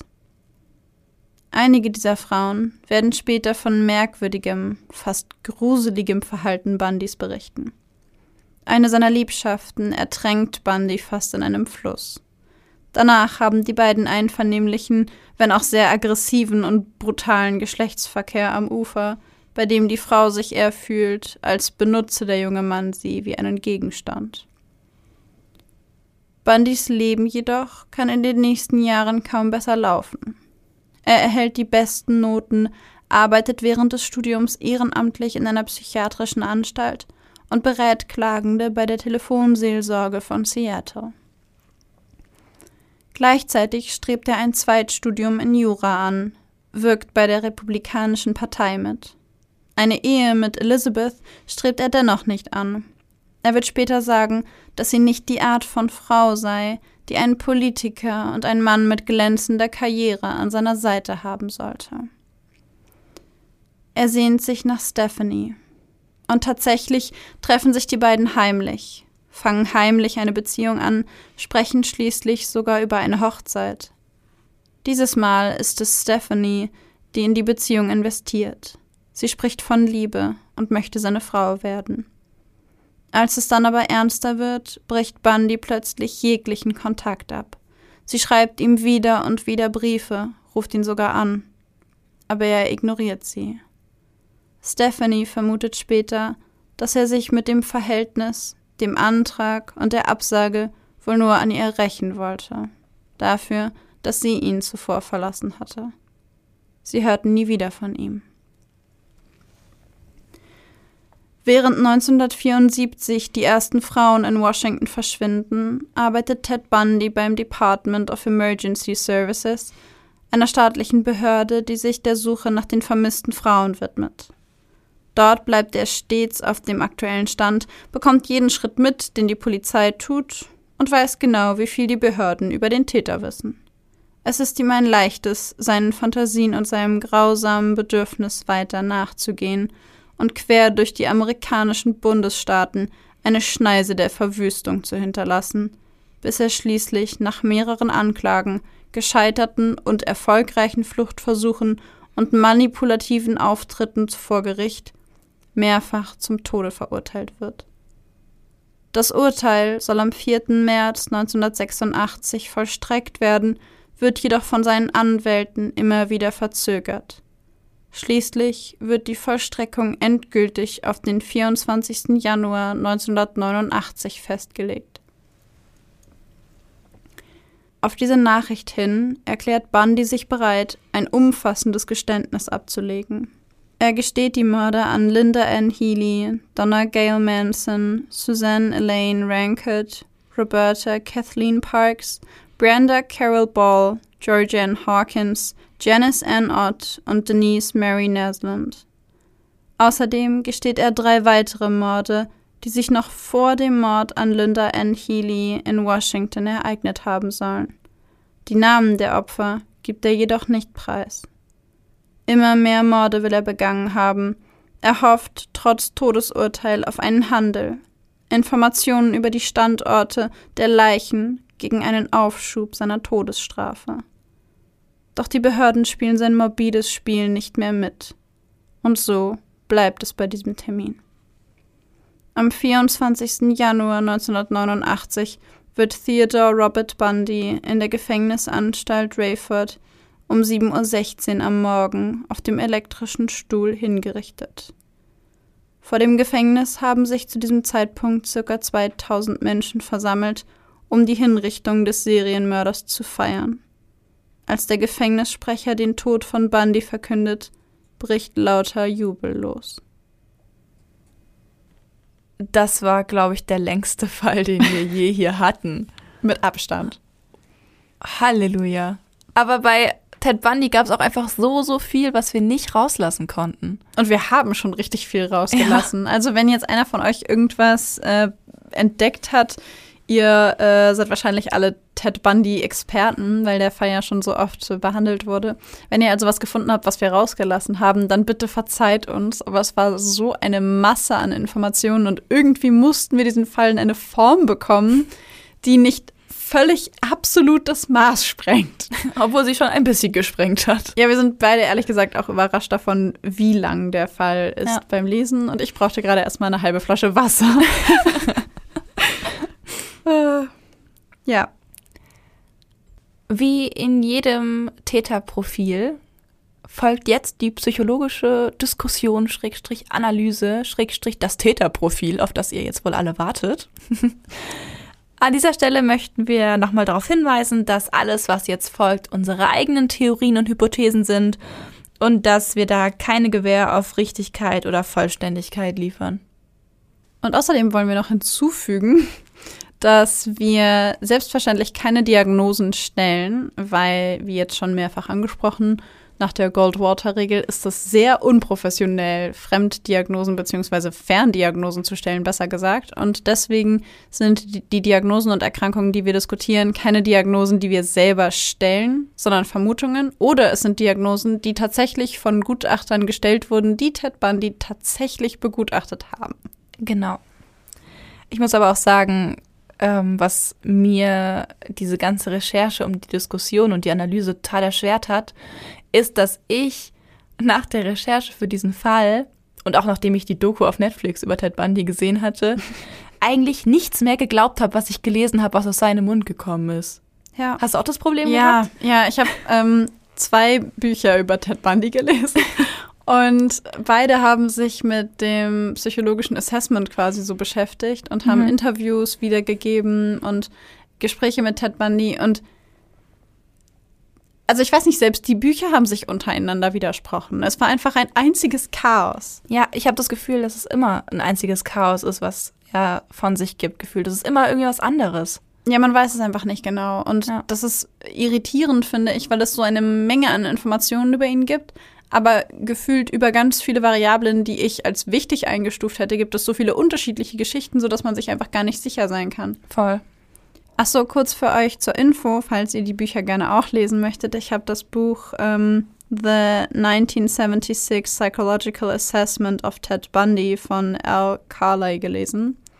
Das sagt vielleicht einigen von euch sogar was. Und das zweite Buch, das ich dazu zugegebenermaßen aber nicht 100% vollständig gelesen habe, weil die Zeit dafür zu knapp war, ist Ted Bundy Conversations with a Killer von Michaud und Ainsworth. Genau. Und in dem ersten Buch geht es viel um psychologisches Assessment nach diesem Vorfall mit äh, Carol, also mit der jungen Frau aus dem Einkaufszentrum. Danach wurde er angeklagt und in, im Zuge dieser Anklage wurde er das erste Mal psychologisch begutachtet. Und das zweite Buch beschreibt viele, viele Diskussionen und viele Gespräche, die die Autoren mit Ted Bundy hatten, als er schon in der Death Row, also in der Todeszelle saß. Und ähm, ja, die Bücher fand ich beide sehr spannend, äh, wenn auch nicht ganz einfach zu lesen. Nicht nur aus dem emotionalen Hintergrund heraus, sondern auch, weil sie beide auf Englisch sind und ähm, ja, eher Richtung Fachliteratur, in Anführungszeichen Fachliteratur gehen. Aber ja, ich kann sie auf jeden Fall empfehlen. Jetzt haben wir uns ja fünf Wochen lang mit der Psychopathie beschäftigt. Welche Anzeichen siehst du denn bei Ted Bundy in Bezug auf die Psychopathie, die ihm ja diagnostiziert wurde von Gutachtern? Also, wo fange ich denn da an? Das, das frage ich mich auch. Er ist so eine Fülle, wie so ein Buffet von Eigenschaften, die zutreffen. Pick dir eins aus. Mm, Ich würde gerne anfangen mit der absoluten Empathie und Gewissenlosigkeit. In dem Buch, das ich gelesen habe, in dem sie ihn in der Death Row interviewt haben, in Anführungszeichen, hat er erzählt, dass er die Frauen teilweise, nachdem er sich sexuell an ihnen vergangen hat, mit, mit irgendwas gefesselt hat. Und dann hat er sie in seinem Auto fünf oder sechs Stunden durch die Gegend gefahren, weil er darüber nachgedacht hat, ob er sie jetzt umbringt und wenn ja, wo. Und er meinte, dass es für die Frauen ja ähm, im Grunde nicht so schlimm, weil der, der Interviewer hat ihn gefragt, warum haben sie sie nicht bewusstlos irgendwie gemacht oder so. Und dann sagte er, ja, ich wollte denen nicht noch mehr Schmerz zufügen und deswegen dachte ich, ne, passt das so. Und da dachte ich mir, du hast wirklich gar keine Ahnung, was bedeutet, wenn du fünf Stunden in einem Auto gefesselt in der Gegend herumfährst und vorher von dem Mann, der vorne drin sitzt, vergewaltigt wurdest und du nicht weißt, was mit dir passiert. Da kannst du nicht allen Ernstes sagen, ja, mein Gott, also was hätte ich machen sollen? Ja, das hört sich halt so an wie so, ja, ich muss eher nicht noch weiter wehtun, um an mein Ziel zu kommen, also warum soll ich mir die Mühe machen? Ja, und abgesehen davon hat er immer wieder betont, was ich ihm nicht glaube, aber er hat immer wieder betont, dass er die Frauen nur umgebracht hat, um Beweismaterial verschwinden zu lassen und nicht gefunden zu werden. Und Mhm. das in Kombination mit der Brutalität seines Vorgehens und der Tatsache, dass er in einem Interview mal gesagt hat, dass es nicht so schlimm ist, wenn es einen Menschen weniger auf der Welt gibt, weil die Welt ja relativ viele Menschen hat, ähm, bringt mich zu dem Thema Empathie und Gewissenlosigkeit. Trifft zu, auf jeden Fall. Was mir direkt am Anfang, beziehungsweise eigentlich am stärksten während dem Fall aufgefallen ist, ist die Abgabe von Verantwortung, fehlendes Schuldbewusstsein. Ähm, wir hatten es ja schon bei jetzt einigen der Täter in unserem Psychopathie-Monat plus eine Woche, ähm, die auch ihre Taten geleugnet haben. Und da haben wir ja auch gesagt, dass es ja eigentlich keine größere Abgabe von Verantwortung gibt, als einfach zu sagen, ich habe damit gar nichts zu tun. Und es ist ja bei ihm schon sehr, sehr eindeutig, dass er damit was zu tun hat. Äh, und trotzdem hat er ja bis zu dem Zeitpunkt, wo er dachte, dass es ihm was bringt, zu gestehen, nicht gestanden. Ja. Und die ganze Zeit gemeint, ich habe nichts damit zu tun, ihr habt den falsch und ich bin unschuldig. Vor Gericht hat er ja auch diese Aussage vertreten und auf unschuldig plädiert. Äh, genau, und deswegen ist mir das dann da sofort aufgefallen. Und was mir auch noch aufgefallen ist bei Abgabe von Verantwortung, ähm, ist, ich weiß nicht, kennst du das letzte Interview, was er geführt hat, bevor er hingerichtet wurde? War das nicht an dem Abend davor? Genau, was er mit Mhm. einem Pfarrer ähm, Ja. geführt hat, Ja. wo er selbst nach einem Pfarrer verlangt hat. Und von diesem Interview gibt es Aufzeichnungen. Und da geht es schon wieder los, dass er die Verantwortung abgibt. Da schiebt er alle Schuld, warum er so geworden ist und warum diese ganzen Dinge passiert sind, darauf, dass er eben schon früh mit Pornografie in Kontakt kam und die Pornografie hat ihn versaut und die Pornografie ist an allem schuld. Klar. Ja, Was auch dachte, sonst. ja, und das ist auch wieder so ein Grund, warum ich wirklich Schwierigkeiten habe, irgendwelche Informationen, die von ihm direkt zu kommen, zu glauben, weil das wieder irgendwas ist, was. Sorry, aber das ist nicht die Erklärung. So, Ja. nein, es kann nicht. Du kannst nicht 40 Frauen umbringen. Ich glaube, offiziell waren es 40, ne? Mhm. Du kannst nicht 40 Frauen umbringen und am Ende sagen, ja, die Pornohefte sind schuld. Ich weiß gar nicht, ob es offiziell 40 waren. Jetzt muss ich mal kurz zurückrudern, weil er ja verurteilt wurde für weniger und Mhm. gestanden hat er über 30 auf jeden Fall. Und man ist sich aber nicht so ganz sicher. Ja. Irgendwo schwanken die Zahlen zwischen 40 oder 35 und 60. Hm. Also ja, Ich habe auch mal gelesen, dass es auch geschätzt wird bis zu 100. wir werden es wohl nie erfahren. Wir werden es nie erfahren. Da gibt es so viele widersprüchliche Zahlen. Was mir als noch eine Eigenschaft, die ähm, der Psychopathie zugeordnet werden kann, sehr stark aufgefallen ist, war seine nach außen dargestellte übertriebene Überheblichkeit und Selbstdarstellung. Welcher normale Mensch verteidigt sich selbst vor Gericht Ja. mit einem, ich weiß nicht mal, ob er sein Law-Studium überhaupt abgeschlossen hat oder ob er es nur zur Hälfte hat, ich bin mir da gar nicht sicher. Aber selbst mit einem Law-Studium ohne Erfahrung wäre ich nie so wahnsinnig, mich selber vor Gericht zu vertreten und sich von den fünf Strafverteidigern, die ihm zugesprochen wurden, nur äh, beraten zu lassen. Und soweit ich weiß, hat er dann der ihre Beratung ja sogar teilweise noch abgelehnt, ihre Ja. Ratschläge. Und er hat vor den, vor den Geschworenen auch gesagt, dass äh, er ihnen zeigen wird, dass er unschuldig ist und hat den Staatsanwalt vor Gericht angeschrien in einem der Verfahren. Also nicht richtig angeschrien, aber er ist lauter Mhm. geworden und meinte sowas wie I'll rain on your parade. So, ich werde dir diesen Auftritt hier kaputt machen, ich werde dir das vermiesen und hat quasi das Verhältnis so umgedreht, als würde der Staatsanwaltschaft einen, wie er selber gesagt hat, riesen Zirkus daraus machen. Und er würde sich ungerecht behandelt fühlen, weil er hat es nicht verdient, hier vorne zu stehen, weil er unschuldig ist. Da sind wir wieder bei der Verantwortungsabgabe. Genau. Und gleichzeitig von diesem, ich ähm, habe ja, wir hatten das ja in dem Fall schon zusammengefasst oder beziehungsweise beschrieben, dass er sehr viel Wert darauf gelegt hat, dass er gut aussieht und sehr viel Wert darauf gelegt hat, dass er gut angezogen ist. In den Jahrbüchern aus der Schule haben viele seiner Mitschüler ihn als gut erzogen und gut angezogen bezeichnet. Also das waren so die häufigsten Begriffe, die in Hinblick auf Ted Bundy gefallen ist, äh, gefallen sind, meine ich. Und er hat eben etwas sehr Selbstdarstelleres und offensichtlich auch etwas sehr Manipulatives, wenn man mal darüber nachdenkt, wie viele Frauen mit ihm mitgegangen sind. Ja. Er muss ja irgendwie überzeugend gewesen sein. Und auch zu einem gewissen Grad ja auch vertrauenserweckend. Ich meine, sie sind ja freiwillig mit ihm mitgegangen. Ja. Ne? Und charmant. Wie charmant muss er gewesen sein? Ich muss immer an den, ähm, den Vorfall mit Carol Daronch denken, Mhm. in dem Einkaufszentrum. Wie überzeugend musst du sein, damit eine Frau, die du in einer Buchhandlung ansprichst, die dich nicht kennt, die dich zwar in der Uniform sieht, die du ansprichst und die dir glaubt, dass du weißt, dass sie die Halterin dieses Autos ist, obwohl das rein logisch gar nicht sein kann. Woher soll er denn wissen?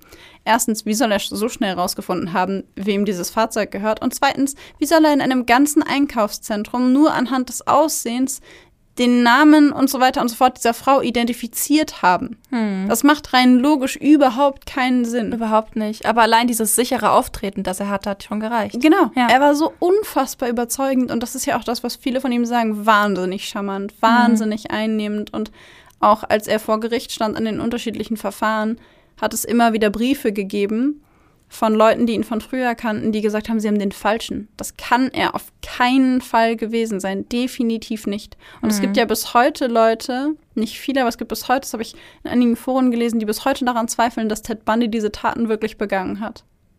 Ja, das weiß ich auch, ja. Was absurd ist, wenn man sich mal die Beweislage anschaut. Ja, Carol Ann Boone hat auch bis zum Ende, beziehungsweise auch heute noch, äh, besteht sie darauf, dass er unschuldig ist, soweit ich weiß.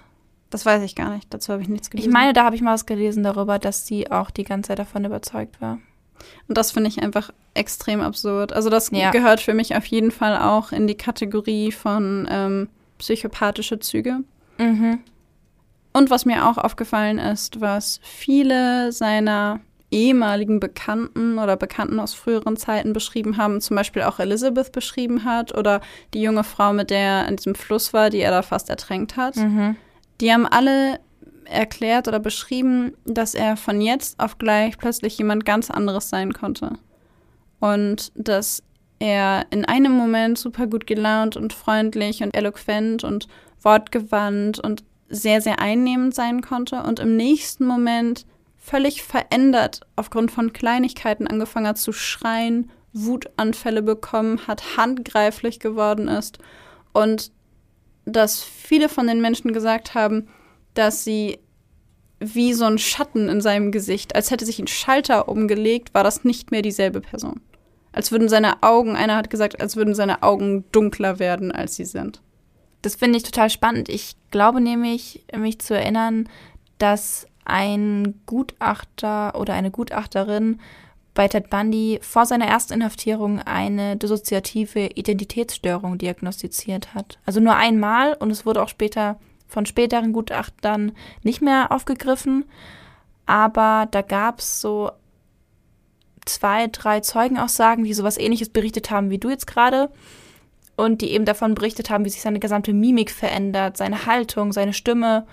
Ähm, und anscheinend hat es diesem Gutachter beziehungsweise man weiß ja nicht, welche Infos dem noch vorlagen, hat es ihn da eben dazu veranlasst, Ted Bundy eine Diagnose der DIS zu geben. An dieser Stelle ganz kurz an alle da draußen, die sich jetzt gerade fragen, was ist eine dissoziative Identitätsstörung? Dann guckt gerne mal bei uns in Folge 12 und Folge 13 rein, da haben wir das ein bisschen genauer erklärt. Ich tue mich schwer mit einer dissoziativen Identitätsstörung. Voll. Also interessante Diagnose. Hätte ich jetzt nicht gesehen und mm -mm. deckt sich auch nicht mit dem, was andere Leute über ihn erzählen. Und auch interessanterweise nicht mit dem, was er selber über sich sagt. Ähm, weil er selber seine Persönlichkeit in wie so zwei Instanzen geteilt hat. Und er hat gesagt, es gibt einmal die normale Person in ihm, also die ähm, vernünftige, die wie auch immer man das nennen will die eben all diese Taten nicht begeht. Mhm. Und dann gibt es diese dunkle Seite von ihm. Und äh, er ist sich beiden bewusst. Vielleicht kann er die eine in seinen, oder konnte er die eine in seinen Empfindungen weniger gut kontrollieren, aber von der Dis hätte ich da jetzt nicht gesprochen. Nee, ich auch nicht. Also wie gesagt, es wurde später auch nicht mehr aufgegriffen. Also ja. ich gehe davon aus, dass das nicht zutrifft. Ja. Ähm, ich finde auch, dass dieses, dieses, diese Veränderung in seinem Verhalten dass die ja auch auf dieses ähm, impulsive Verhalten zurückzuführen sein können, dass man das eben psychopathische Menschen auch zeigen können. Ja. Ähm, und was mir bei diesem, bei dieser dunklen Seite gerade einfällt, Maxi geht, fängt jetzt wieder mit den Serien an, ich weiß, aber bei Dexter, ähm, bei Dexter, ganz kurz, da geht es um einen, auch einen psychopathischen Serienmörder. Und Dexter erzählt in der Serie, immer von seinem dunklen Begleiter, der ihn, der immer da ist und dieser Drang, der immer da ist Und manchmal kann er ihn unterdrücken und manchmal nicht. Und er tötet eben Menschen, damit dieser Begleiter befriedigt ist und ruhig ist und ihn nicht überwältigt. Sehr, sehr ähnlich zu dem, was Ted Bundy über sich selbst gesagt hat. Spannend. Kann ich euch nur empfehlen, die Serie.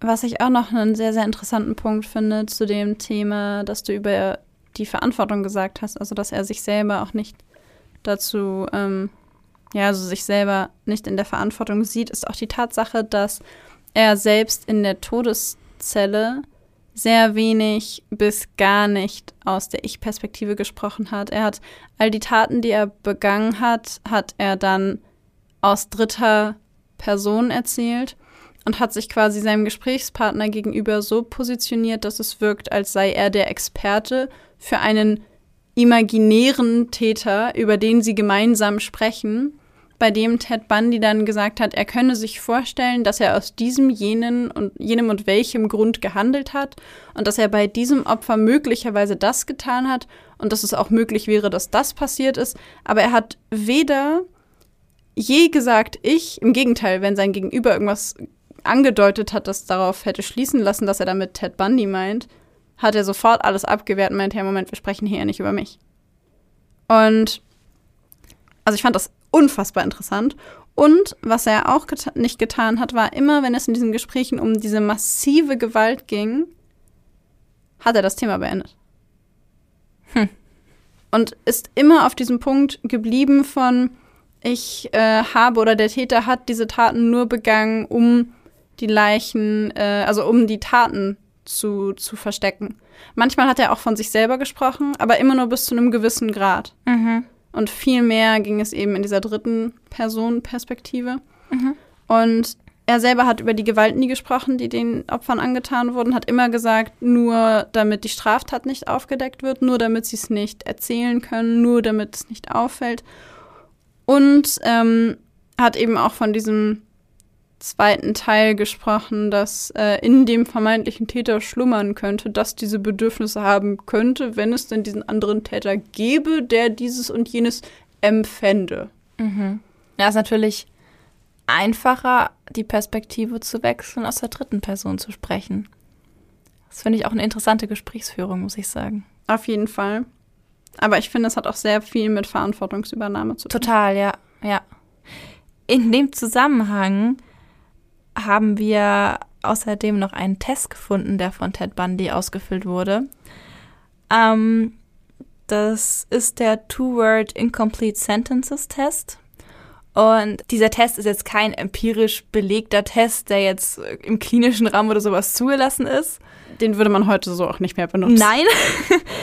Aber ähm, in diesem Test geht es darum, dass da verschiedene Sätze sind mit Lücken und diese Lücken sollen von dem Probanden mit ein bis zwei Wörtern ausgefüllt werden oder vervollständigt werden. Und obwohl damit natürlich keine verlässlichen Aussagen getroffen werden können, finden wir, dass Ted Bundy da schon zum Teil sehr interessante Antworten gegeben hat.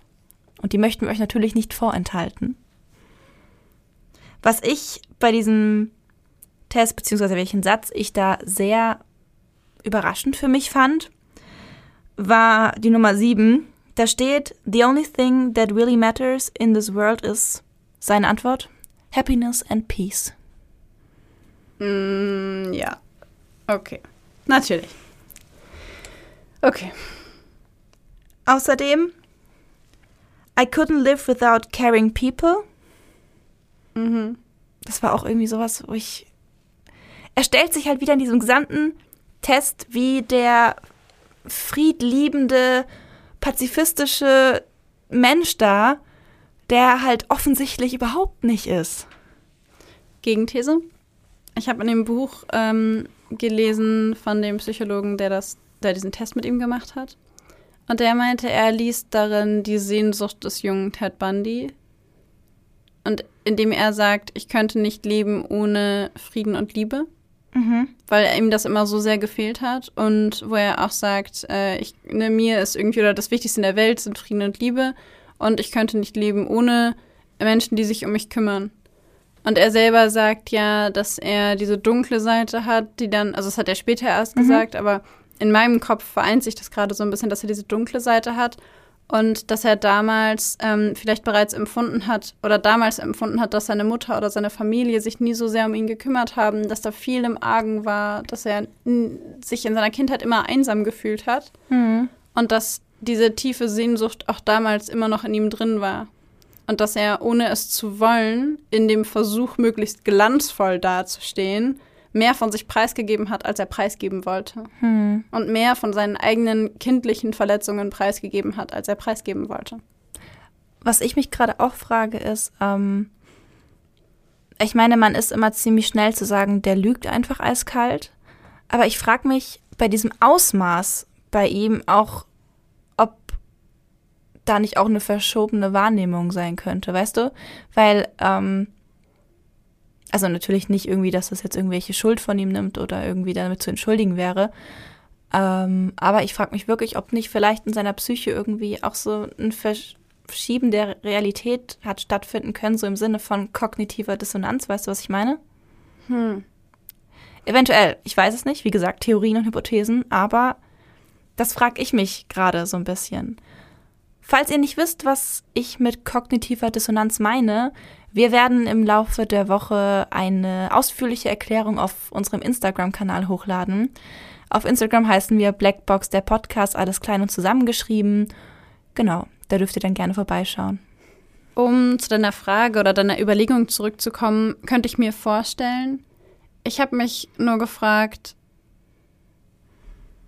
also ich weiß, dass irgendwie keiner von uns so gerne darüber nachdenkt oder viele von uns nicht so gerne darüber nachdenken, aber selbst die größten, brutalsten Serienmörder sind irgendwann mal als Kinder auf die Welt gekommen. Und ja. ich will jetzt wirklich, wirklich nicht mit irgendwie einer schlechten Kindheit oder so um die Ecke kommen, weil wir es einfach nicht wissen. Es gibt Quellen, die sagen, ja. seine Kindheit war völlig normal.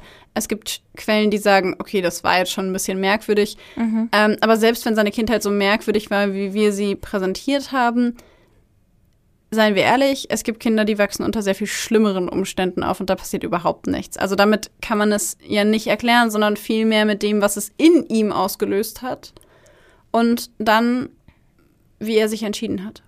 Ja. Und ich könnte mir schon vorstellen, dass er sich einsam gefühlt hat als Kind. Ich kann mir schon Bestimmt. vorstellen, dass er das Gefühl hatte, weniger wert zu sein. Ich kann mir schon vorstellen, dass das dass er herausgefunden hat, dass er ein uneheliches Kind war, dass er das ausgerechnet von dem Cousin erfahren hat, der immer reicher war als er, der immer bessere Möglichkeiten für Bildung hatte, etc. Und ähm, das ausgerechnet von ihm quasi erfahren hat, dass es für ihn eine traumatische Erfahrung war. Und von daher glaube ich, muss ich dir da, also zumindest aus meiner Perspektive, schon recht geben, dass wir dazu neigen, schnell zu sagen, das ist gelogen. Mhm. Aber vielleicht hat er sich wirklich einsam gefühlt und vielleicht hat er wirklich, war er wirklich verzweifelt und vielleicht hat er all diese völlig normalen kindlichen Gefühle empfunden, was nicht bedeutet, dass er später nicht Taten begangen hat, die absolut furchtbar waren und die das nicht entschuldigen. Auf keinen Fall. Eben nur die Frage, ist alles eiskalt gelogen oder hat sich da auch vielleicht was verschoben, was anders wahrgenommen wird, als wir es tun? Aufgrund dieses, dieses ja. Prozesses und dieser Einflüsse, ja, auf jeden Fall. Genau was ich bezüglich der Einflüsse in seiner Kindheit spannend fand, natürlich vor dem Hintergrund, dass wir da, wie gesagt, nicht alle Informationen haben, beziehungsweise ganz viel widersprüchliche Informationen haben, ähm, habe ich mich aber gefragt, was dieser empfundene Verrat seiner Familie mit seinem Vertrauen oder seiner Bindungsfähigkeit gemacht hat, weil ich mir dachte, irgendwas muss da doch also irgendwas muss es doch bewirkt haben, also die, diese Erkenntnis, dass seine Schwester eigentlich seine Mutter ist und seine Eltern seine Großeltern, dass er ein uneheliches Kind ist, was zu der Zeit ja wirklich eine Schande in Anführungszeichen war. Ich glaube, du kannst die Anführungszeichen schon weglassen. Das war auf jeden war, Fall war eine Schande. Schande. ja, doch. Genau, das war ja damals sehr verpönt. Ähm, und dann habe ich mich gefragt, ähm, weil, naja, du weißt ja, auch da habe ich mich gefragt, wir wissen ja aus unserem tollen Psychologiestudium, dass Urvertrauen ähm, im ersten Lebensjahr erlernt wird. Und das hängt daran eben, ob die Hauptbezugspersonen ähm, da sind, präsent sind, die aktuellen Bedürfnisse des Kindes abdecken. Und ich habe mich gefragt, ob die Mutter dazu in der Lage war. Dazu gibt es natürlich keine Informationen. Die Mutter ist ja direkt nach der Geburt wieder zurück zu den Eltern gekommen. Beziehungsweise die Schwester ist zurück zu den Großeltern. Ja, also es war ja seine Mutter. Ein bisschen also, verwirrend. Ja. Ähm, genau. Sein Großvater, der dann ja sein Vater war, war nach den Schilderungen der Familienangehörigen, was ich mir denke, wohl psychisch auch irgendwie erkrankt. Ich meine, dieses ständige mit sich selbst reden und ähm, mit Leuten, mit Menschen reden, die nicht da waren. Wutanfälle. Genau, alkoholkrank. Alkoholkrank. Ähm, also der hat, war da auch vorbelastet. Dann die Großmutter, die ja anscheinend Depressionen hatte und dann auch in psychiatrische Behandlung musste. Ja. Und ich habe mich gefragt, okay, die Mutter ist überfordert mit dem Kind offensichtlich, geht zurück zu den Eltern ähm, und gibt das Kind an die Eltern ab, an ihre Eltern. Diese sind beide psychisch vorbelastet und haben wahrscheinlich genug mit sich selbst zu tun und haben vielleicht gerade nicht die Kapazitäten, sich um Neugeborenes zu kümmern. Und da habe ich mich halt gefragt, konnten sie dann diesem Neugeborenen dieses Urvertrauen geben oder diese Stabilität geben, die ein neugeborenes Kind dann in dem Alter braucht? Das ist jetzt komplett weit hergeholt, aber das habe ich mich gefragt. Du meinst quasi dieses Eingehen auf die Bedürfnisse, authentisch sein, da sein und spiegeln und einfach, ja, im Grunde sich interessiert und warmherzig um die Bedürfnisse dieses Kindes uneingeschränkt zu kümmern. Genau. Ja, ja, das ist eine gute Frage. Ich glaube, ich, das ist wieder so ein Punkt, an dem ich mir denke, ich wünschte, wir hätten mehr Informationen darüber. Aber das ist auf jeden Fall eine Frage, die berechtigt ist in so einer Konstellation. Total. Es würde nämlich eben auch passen, dass ähm, als Folge daraus er dann eben eher der unsichere Bindungstyp gewesen wäre in seiner Entwicklung. Und wenn dann auch noch diese Klatsche kommt, ähm, dass diese Erkenntnis, dass die Schwester die Mutter ist, die Eltern die Großeltern und er ein uneheliches Kind ist, was ja noch mal mehr dieses Vertrauen, was er sich vielleicht, vielleicht hat er sich ein bisschen was aufgebaut, was dann wieder zusammengebrochen Ja. ist. Ähm, und daraus kann auch sowas wie so ein niedriger Selbstwert resultieren, was ich finde, was man bei ihm teilweise auch durchblicken sehen hat. Auf jeden Fall. Auf jeden Fall. Woran ich gerade denken musste, ist das erste Interview mit dem ersten Gutachter, mit dem er darüber gesprochen hat, dass er sich bei seinen Großeltern eigentlich sehr, beziehungsweise bei seinen Eltern, wie auch immer man das jetzt sagen will, eigentlich sehr wohl gefühlt hat und dass er sie sehr, sehr geliebt hat. Sei mal so dahingestellt, was das mit seinem Großvater war. Und dann ist er ja ein paar Jahre später zusammen mit seiner Mutter weggezogen. Und das war für ihn extrem schwierig, weil er in dem Haus seiner Großeltern nicht nur seine Großeltern hatte, sondern auch seine beiden Tanten, von denen er dachte, dass es seine Schwestern wären, äh, die aber in Wahrheit die Schwestern seiner Mutter waren. Und die haben ihm wohl ganz viel Liebe und Aufmerksamkeit gegeben und waren so ganz verrückt nach ihm und waren beide so in so einem Teenageralter, als er so drei, vier Jahre alt war. Und da war wohl irgendwie nach seinen Schilderungen immer jemand da. Das Verrückte daran ist, dass er, wenn er über diese Zeit oder als er über diese Zeit gesprochen hat, hat er seine Mutter nicht einmal erwähnt.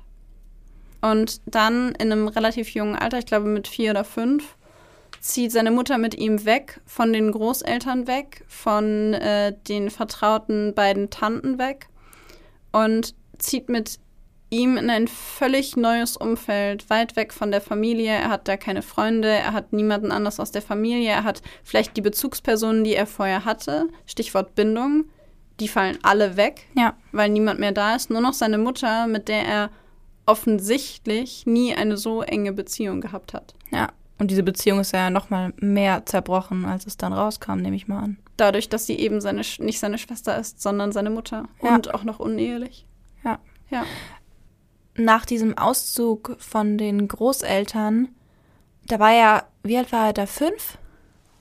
Ich glaube ja. Ja, ich, Vier? Irgendwie sowas. Hm, ich meine mich ja zu erinnern, dass er danach auch sehr ein sehr schüchternes Kind war, oder? Ja, er ist irgendwie nicht so richtig in den Peer Groups angekommen. Er hatte irgendwie kaum Freunde. Und es kommt nicht so richtig raus. Er selber sagt, er hat das Konzept von Freundschaft nie verstanden und es hat für ihn überhaupt keinen Sinn gemacht und warum sollte man auch? Und er war irgendwie lieber alleine und ähm, ja, fand er irgendwie sowieso alles komisch. Und dann hatte er aber zwei Freunde, die ihn durch äh, beispielsweise die Highschool, glaube ich, oder auch durch die, durch die Mittelschule quasi begleitet haben und für ihn da waren. Und er selber hat in einem anderen Interview dann gesagt, dass er dann später endlich Freunde gefunden hat, was der Aussage von, ich weiß überhaupt nicht, was Freundschaft ist und wofür brauche ich das und bla, extrem widerspricht. Also, ja. das gibt dem Ganzen eher so einen bitteren Geschmack von, ich habe mich da einfach nie reingefunden und irgendwann habe ich dann so getan, als wollte ich es gar nicht. Ja, so ein bisschen so, so selbstdarstellungsmäßig, so ich bin allein, weil ich allein sein will und es ist dann nicht so demütigend, wie allein zu sein, weil niemand mich mag. Ja, genau. Ja. Aber ja, in der Schule war er eher, ähm, eher alleine. Also eher der, der Junge, der weniger irgendwie Freunde oder sowas hatte. Was ich persönlich ganz interessant fand, war, dass es überhaupt keine Hinweise darauf gab, dass er, also in der Kindheit, überhaupt keine Hinweise auf gewalttätiges oder psychopathisches Verhalten. Als er drei war, hat er das mit den Küchenmessern gemacht. Stimmt, aber er hat sie nicht angegriffen und es gab mhm. keine Hinweise in Form von ähm, Gewalt gegen Tiere oder Tierquälerei. Er hat keine Feuer oder sowas gelegt. Ähm, er hat nicht geklaut, er hat nicht länger als andere Kinder ins Bett gemacht. Er war nicht besonders rebellisch, im Gegenteil, er war eher schüchtern, eher zurückgezogen, eher mhm. mit sich alleine. Ja. Also, klar, diese eine Geschichte mit den Messern, aber auch da habe hab ich, du bestimmt auch unterschiedliche Sachen gelesen. Die einen ja. sagen, es ist passiert, die anderen sagen, es ist nicht passiert. Ich finde es im Nachhinein immer schwierig, weil man natürlich, ich will jetzt nicht sagen, dass es auf jeden Fall gelogen ist, das mhm. wissen wir nicht, aber möglicherweise hatte auch jemand gedacht, Mensch, das würde ja ganz gut passen. Ja, also ich muss auch sagen, es ist für mich schwer vorstellbar, dass ein Dreijähriger sowas macht. Aber natürlich will ich es jetzt auch nicht ausschließen. Und ich habe die Geschichte auch jetzt schon öfter als nur einmal gelesen, als im Zusammenhang mit Ted Bundy. Ja, aber ich habe sie auch schon häufiger nicht gelesen. Deswegen, na, weiß ich nicht. Ja. Auf jeden Fall, wenn es stimmt, finde ich es ehrlich gesagt ganz schön gruselig bei einem Dreijährigen. Auf jeden Fall. Aber abgesehen davon gab es halt einfach kaum Hinweise. Mhm. Genau, und dann aber ja, als er ja dann in die Schule kam und das ja nicht so ganz geklappt hat mit den, mit den Peer Groups, also mit den Freunden, da hat er ja dann angefangen mit diesem seltsamen Verhalten, dass er irgendwie Leute durch die Fenster beobachtet hat und sich sehr, sehr früh schon ähm, Pornografiehefte besorgt hat und die angeschaut hat. Hast du irgendwas darüber gefunden, dass da auch schon, dass er da auch schon sexuell aktiv war? Nicht direkt. Er selber spricht aber davon, dass er, also dass dieses durch die Straßen laufen und in Fenster reingucken und insbesondere Frauen dabei zusehen, wie sie sich ausziehen ähm, oder sich angucken, was auch immer man da gerade so sehen kann. Ähm, dass das für ihn fast wie so ein Projekt geworden ist und dass er Jahre an Experience, also Jahre an Erfahrung gesammelt hat in diesem Bereich. Und dass er, ja, keine Ahnung, fast, wie er selber sagt, a terrific amount of gratification from it. Also, dass er so eine fast schon übertriebene, ein fast übertriebenes Ausmaß an Befriedigung dabei empfunden hat, sagt er selber. Und dass er das wieder und wieder und wieder gemacht hat und ähm, dass es irgendwann fast wie so ein Druck war, wenn er es nicht mehr gemacht hat. Also er hat relativ früh angefangen, in Häusern herumzuspionieren und sich das anzuschauen. Und hat im gleichen Atemzug aber eben auch diese pornografischen Materialien sich angeschaut mit diesen extrem harten Pornos, mhm. wo es super viel um, um ja, Gewalt einfach an Frauen ging und um Folter. Und ich finde das persönlich ganz ähm, spannend, wenn man mal so drüber nachdenkt, weil er bei vielen der Opfer, er hat das so nie zugegeben, er hat das in dritter Person gesagt, dass der Täter dann möglicherweise er wollen würde, dass die Frauen sich selber ausziehen. Das heißt, er hat selber auch zugegeben, dass er viele seiner, also mehr oder weniger zugegeben, dass er viele seiner Opfer dazu gebracht hat, sich vor ihm auszuziehen, weil er Frauen gerne dabei zugesehen hat, wie sie sich ausziehen. Mhm. Also das hat sich auch in die spätere Rolle noch übertragen. Ah ja, okay. Und was ich sehr bezeichnend fand, waren im Grunde so mehrere, ja, mehrere Abschnitte, wenn man so will. Und zwar hat er ja, ähm, als er ähm, Elizabeth kennengelernt hat, war er selber ja super Also man hat das ja gemerkt, er war sich nicht sicher, wer bin ich. Auf der einen Seite diese teuren Klamotten, auf der anderen Seite entschuldigt er sich bei Stephanie die ganze Zeit dafür, dass er eigentlich nichts wert ist. Mhm. Ähm, er geht von einer Uni zur nächsten, von einem Studiengang zum nächsten, ist mal hier aktiv, mal da aktiv und es wirkt einfach so, als würde er die ganze Zeit nach seiner eigenen Identität suchen, als wüsste er einfach nicht, wer er ist. Ich finde auch, dass es irgendwie, dass bei ihm auch so eine, es wirkt so, als ob er sich so selbst so total stark als wertlos empfindet, obwohl es ja nach außen gar nicht so wirkt und man es auch als Psychopath jetzt gar nicht erwarten würde. Aber ich finde, dass das bei ihm schon stark rüberkommt, dieses Gefühl von Wertlosigkeit, das eigentlich hinter dem Ganzen steckt. Und dass er vielleicht kaschieren will mit diesem ganzen teurem Zeug, was er da klaut und zeigt und dieses gut angezogen, was mich übrigens total an Jack Unterweger erinnert hat, dieses immer gut angezogen und ja, voll. gut erzogen und was noch alles über ihn gesagt wurde, hat mich ziemlich an Jack Unterweger erinnert über den wir übrigens auch schon eine Folge gemacht haben. ja, das fand ich, äh, fand ich auch auf jeden Fall interessant. Was mir in diesem Zeitabschnitt auch noch extrem aufgefallen ist, ist, dass er selber ja in dieser Unsicherheit einfach auch gar keine Commitments gemacht hat. Er hat Elizabeth so oft betrogen mit anderen Frauen, was wieder in Richtung Psychopathie geht, ja. weil er so extrem ähm, jetzt wollte ich komorbid sagen, aber Komorbidität ist das nicht. Weil er so extrem promiskuitiv war, also mit so vielen verschiedenen Frauen Verhältnisse hatte oder mit denen mhm. geschlafen hat. Und irgendwie ist so dieses ganze, ja, weiß ich nicht, dieses ganze ähm, von, von Anfang der Beziehung bis irgendwie so 1972, kurz bevor die ersten Taten richtig aktiv quasi geschehen. Also vorher hat er ja auch schon so ein paar Sachen in die Richtung gemacht, aber dann, bevor es dann richtig losgeht, in Anführungszeichen in Washington, ist er halt selber so super instabil. Er will Elizabeth nicht heiraten, weil er glaubt, sie ist nicht gut genug. Auf der anderen Seite will er sie nicht gehen lassen. Mhm. Ähm, er reagiert extrem empfindlich auf Kränkungen, aber er zeigt selber fremden Frauen gegenüber noch kein massiv aggressives Verhalten. Mhm.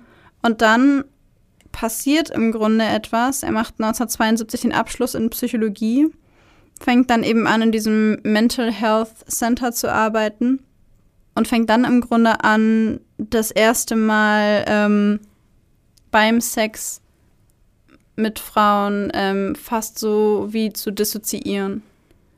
In dem Fall haben wir ja darüber gesprochen, dass er diese eine Frau mit dem Kopf unter Wasser drückt im Fluss. Mhm. Er ertränkt sie fast. Die beiden sind zusammen im Wasser. Er drückt ihren Kopf immer wieder unter Wasser und versucht dabei ihr BH, also ihr Bikini-Oberteil aufzumachen.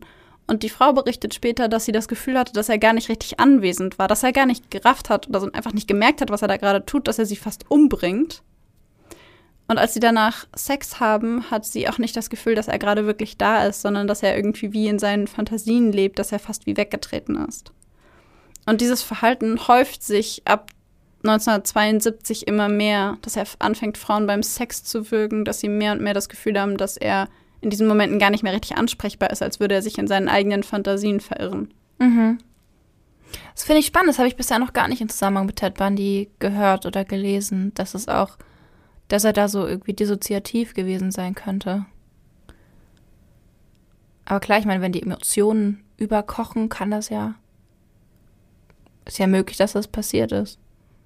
Und in der Zeit, bevor und nachdem sich dieses, diese zweite Tragödie quasi mit Stephanie abspielt und er sie dann am Ende doch nicht heiratet, zu der Zeit berichten immer mehr, also rückblickend, immer mehr seiner Bekannten davon, dass entweder, dass er so ein guter, netter, aufrechter, freundlicher junger Mann ist, oder dass sie sagen, weg mit ihm, der kommt mir nicht mehr ins Haus, der ist völlig irre, ähm, der konnte von einem Moment auf den anderen jemand ganz anderes sein und es berichten immer mehr Leute zu diesem Zeitpunkt davon, dass er plötzlich wie, sowas wie eine dunkle Seite hatte, mhm. dass er plötzlich Verhaltensweisen an den Tag gelegt hat, die sie vorher bei ihm noch nie gesehen haben und es scheint so ein bisschen, als würde das 1972 oder 71, 72, 73 so in der Richtung das erste Mal nach außen richtig durchbrechen, als würde das erste Mal jemand richtig merken, dass da auch was mit, mit Aggression und sexueller Aggression bei ihm überhaupt nicht stimmt. Hm, spannend. An dieser Stelle möchte ich einmal ganz kurz noch den Begriff Dissoziation erklären, ähm, weil ich glaube, dass das sonst vielleicht ein bisschen verwirrend sein könnte. Ähm, als Dissoziation bezeichnet man, also es ist meistens auf Trauma und ähm, stressbezogene Störung bezogen. Es sind hängt zusammen mit akuten Belastungssituationen oder bei Leuten, die zum Beispiel eine PTBS haben. Die Symptome, die sich dabei äußern, sind sowas wie Amnesie, Flashbacks oder eben in der Situation eine Depersonalisation oder Derealisation. Ähm, einfach Momente, in denen es wirkt, als ob die Person gerade gar nicht da ist, als ob gerade so, wie erkläre ich das, dass der Geist gerade so ein bisschen den Körper verlässt und gerade woanders ist und der Körper wie so in Anführungszeichen leere Hülle zurückbleibt. So sieht es da von außen aus. So kann ich es beschreiben von den Dissoziationen, die ich bisher mitbekomme bei Patienten. Ja, und bei, bei Ted Bundy wurde es eher so berichtet wie so ein leerer Blick irgendwo anders hin. Mhm. Und als würden diese Dinge so ein bisschen wie mechanisch ablaufen oder als würde er durch jemanden hindurchsehen. Ich frage mich aber, ob das eine Dissoziation sein kann. Also ich weiß nicht, ob ich da jetzt falsch liege, aber ich kann mich irgendwie an keine Fälle erinnern, wo jemand dissoziiert, aber trotzdem aktiv weiter Handlungen ausführt. Ich weiß auch nicht, ob es eine, eine klinisch als Dissoziation beschriebene mhm. Dissoziation war oder ob es eher einfach so ein Abdriften ist. Ähm, du kannst ja auch einen Tagtraum haben und trotzdem währenddessen irgendwas machen und wenn dich jemand anspricht, hörst du gar nicht zu. Ja. Und vielleicht war es eher so eine Art von Zustand. Das könnte ich mir vorstellen, dass es vielleicht eher sowas war. Ja. Ja. Aber trotzdem haben wir jetzt den Begriff Dissoziation erklärt. genau. Also was ähm, später Gutachter über Ted Bundy zu diesem Zeitpunkt, kurz bevor er die erste Tat begeht, das ist ja um 72, 73 rum, mhm. was ähm, sie über ihn sagen, ist, dass es so wirkt, als wäre alles, was er tut, beispielsweise auch die Tatsache, dass er versucht, wieder mit Stephanie zusammenzukommen, wie so, ein, wie so eine Verzweiflungstat. Als ja. wüsste er, dass er kurz davor ist, die Kontrolle zu verlieren über seine sexuellen Bedürfnisse und über seine ähm, über seine dunkle Seite, wie er selber immer so ein bisschen gesagt hat. Was ja auch ähm, sich im Grunde darin abzeichnet, dass er im Bett Elizabeth gegenüber immer gewalttätiger wird, dass mhm. er bei seinen Liebschaften immer gewalttätiger wird und dass er immer mehr dazu neigt, die Kontrolle zu verlieren. Ja. Ein Begriff, der mir dazu einfällt, ähm, also auch bei der Recherche, war der Begriff der Sucht. Also ähm, dieser Prozess, den Bundy da zeigt, von, äh, nehmen wir jetzt mal als Anfang den Konsum von Pornografie und dieses voyeuristische Beobachten von Frauen oder, ja, es waren hauptsächlich Frauen, um die es ja, ging, ne? Ja. Genau. Ähm, dann eben, dann kamen ja diese kleineren kriminellen Delikte, Angriffe auf Frauen, Vergewaltigung und dann Morde, hat sich halt immer so ein bisschen gesteigert. Und man hatte auch, also ich hatte das Gefühl, dass es auch wie so einen Druck gibt, dass er diese Taten ausführen muss. Da hatten wir es ja schon, diesen dunklen Begleiter, von dem wir vorhin geredet haben, dass der einfach ständig neu befriedigt werden musste und auch ständig, habe ich das Gefühl, nach mehr verlangt hat. Ähm, also, dass es eben begonnen hat mit dieser Kombination aus sexuellem Interesse und dem Anschauen von Darstellungen von Folter und Gewalt. Ähm, und da hat er auch Fantasien gehabt, Frauen sowas anzutun und hat immer wieder diese Fantasien gehabt. Und ich habe davon gelesen, wie er das erste Mal eine Frau verfolgt hat und zum ersten Mal diesen Gedanken hatte, dass er ihn, dass er dieser Frau was antun könnte jetzt. Ähm, und wie er eben berichtet, dass er davor noch nie auf die Idee gekommen ist, das zu machen. Und an diesem Abend ähm, hat er sie, also ist er hier hinterhergelaufen und hat eben darüber nachgedacht und war laut seinen eigenen Berichten, wie gesagt, ich bin da irgendwie vorsichtig bei allem, was von ihm kommt, mhm. erstmal schockiert über diese Vorstellung. Ähm, dann hat er ja tatsächlich auch eine Frau angegriffen ähm, und ist danach geflohen und hatte danach, nach eigenen Aussagen, sechs Monate lang Schuldgefühle und Angst vor sich selbst, so ein bisschen so eine Erschrockenheit von sich selbst. Ähm, und hat sich so ein bisschen unfähig gefühlt, sich irgendjemandem darüber mitzuteilen. Also frage ich mich zum Beispiel, war das vielleicht so ein Punkt, wo er sich noch hätte Hilfe suchen können, wo es hätte noch gestoppt werden können, wenn es stimmt natürlich, was er da so berichtet, welche Gefühle er da hatte. Ja, ich habe das, das habe ich auch gelesen in einem der Bücher, dass er selber sagt, dass es wie so ein Druck war, dem er nachkommen musste. Und gleichzeitig hat es ihm furchtbare Angst gemacht, aber er konnte irgendwie nichts dagegen tun, seiner Meinung nach. Mhm. Und er konnte nicht mit jemandem darüber sprechen, weil diese dunkle Seite an ihm ihn davon abgehalten hat, weil er wusste, wenn er mit jemandem darüber redet, kann er es nicht nochmal machen. Und gleichzeitig hat er sich geschworen, er würde es nie wieder tun, konnte es aber auch niemandem sagen, weil wenn er es jemandem gesagt hätte, dann hätte er es definitiv nie wieder tun können. Hm, also eigentlich wollte er es doch wieder tun, hat sich aber nicht eingestanden. Diese dunkle Seite in ihm wollte das Ja. wieder, also so hat er das gesagt, wollte Mhm. das wieder tun und hat ihn davon abgehalten, es jemandem zu erzählen, weil diese dunkle Seite wusste, wenn du das jemandem erzählst, können wir das nie wieder machen. Und er als der vernünftige Teil von ihm selbst hat sich gesagt, wir dürfen das nie wieder machen, ich fühle mich super schlecht, das geht auf keinen Fall, das können wir nicht irgendjemandem antun und ähm, wir schwören uns jetzt, oder ich schwöre mir jetzt, dass, dass ich das nie wieder tun werde. Ja. Und das erinnert schon ein bisschen an eine Sucht. Voll, ja. Und auch an was ich auch gerade denken muss, ist, ähm, es gibt so ein Modell der Treppenstufen eines Delikts. Ähm, und die erste Stufe dabei ist die Fantasie oder der Wunsch, ein Delikt zu begehen, was bei ihm ja diese Fantasien der, ich glaube, sexuelle Gewalt gegenüber Frauen, das Ja. war ja direkt von Anfang an da.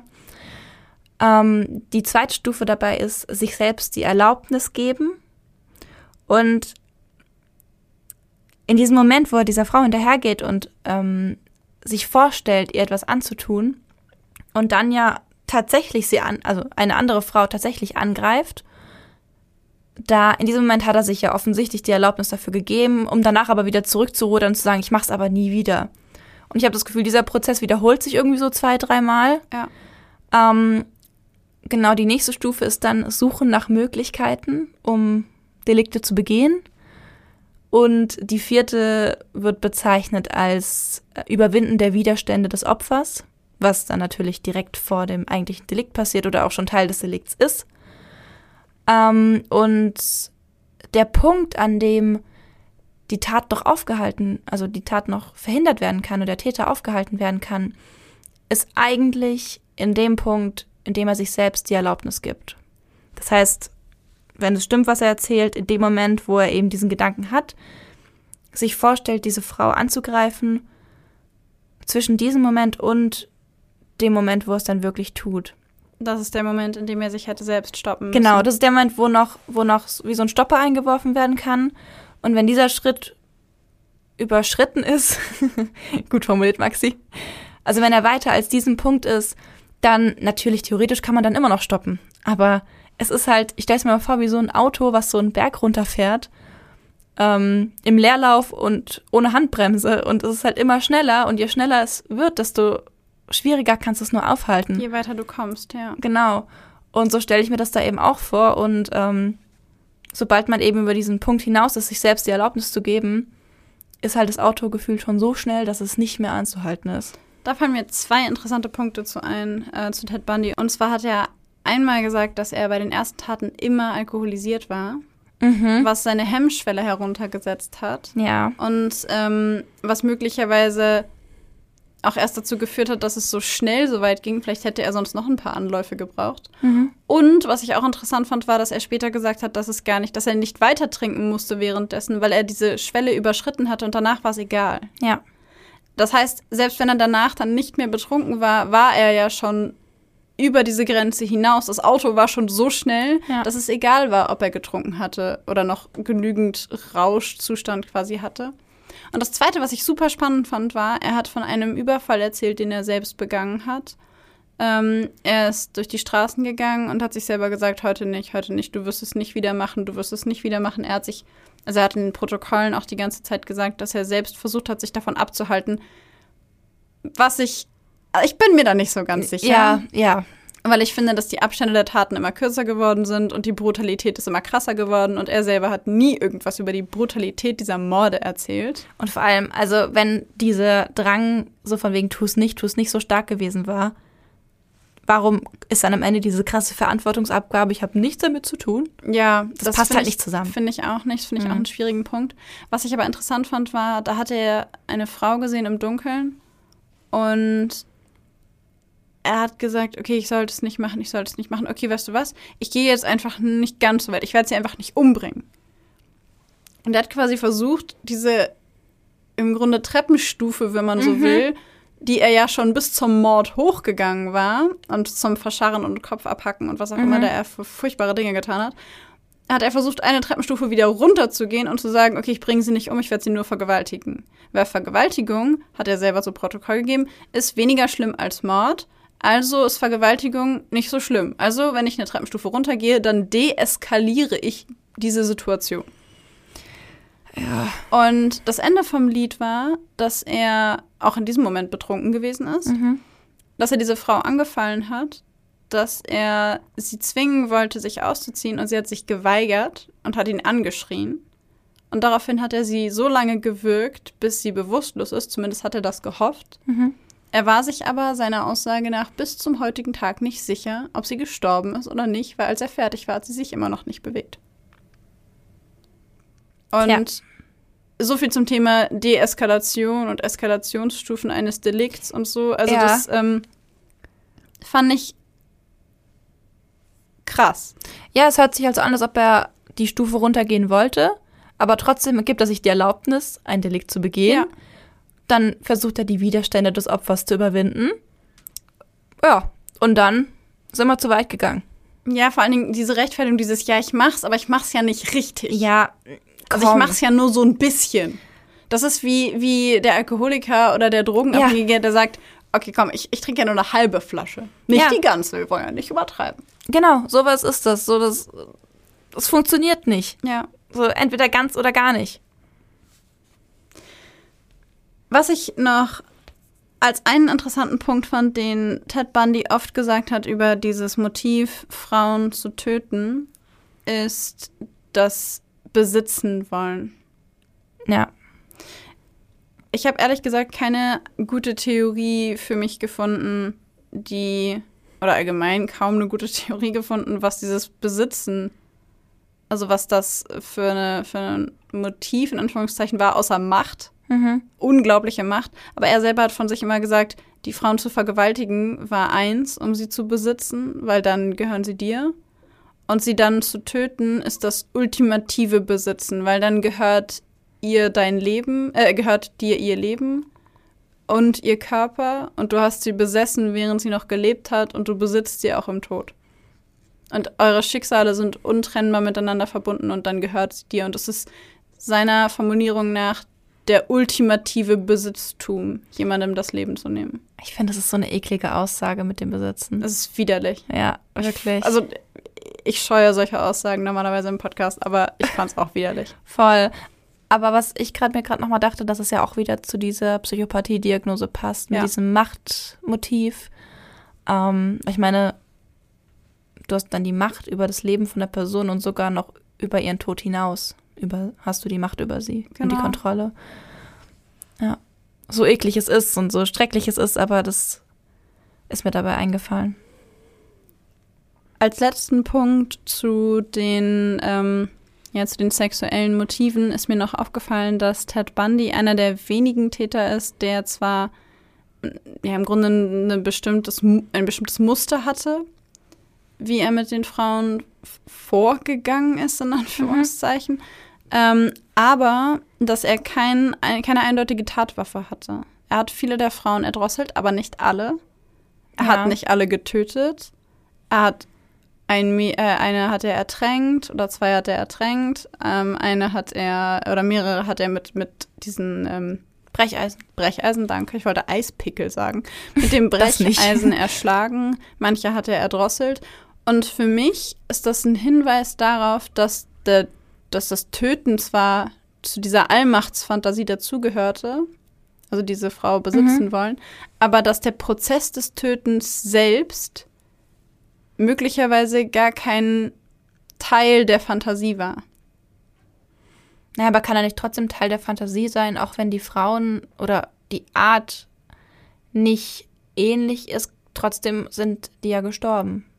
Stimmt. Oder, oder fast gestorben. Stimmt, aber viele der Frauen, die er verschleppt hat, er hat sie ja nicht an dunklen Orten angesprochen, sondern er hat sie mit in sein Auto genommen und hat sich an ihrer Angst geweidet. Er hat sich daran ergötzt, was sie für eine Angst hatten, als sie gemerkt haben, dass er mit ihnen nicht zum Polizeipräsidium oder wo auch immer hinfahren wird. Mhm. Und er hat sie gefesselt, aber er hat sie nicht sofort umgebracht in seinem Auto. Das heißt, er hat sie irgendwo anders hingebracht.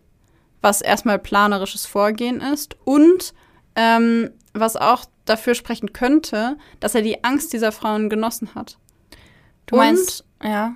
Und als er sich dann an ihnen vergangen hat, oder als er sie getötet hat, hat er sie immer auf andere Art und Weise getötet. Und er selber hat nie gesprochen davon, dass er ihnen, weiß ich nicht, äh, im, am liebsten die Luft abgedrückt hat oder was auch immer, dass das Teil seiner Fantasie war, sondern nur dieses eine Frau besitzen wollen und dieses, ab, dieses absolute Besitzen.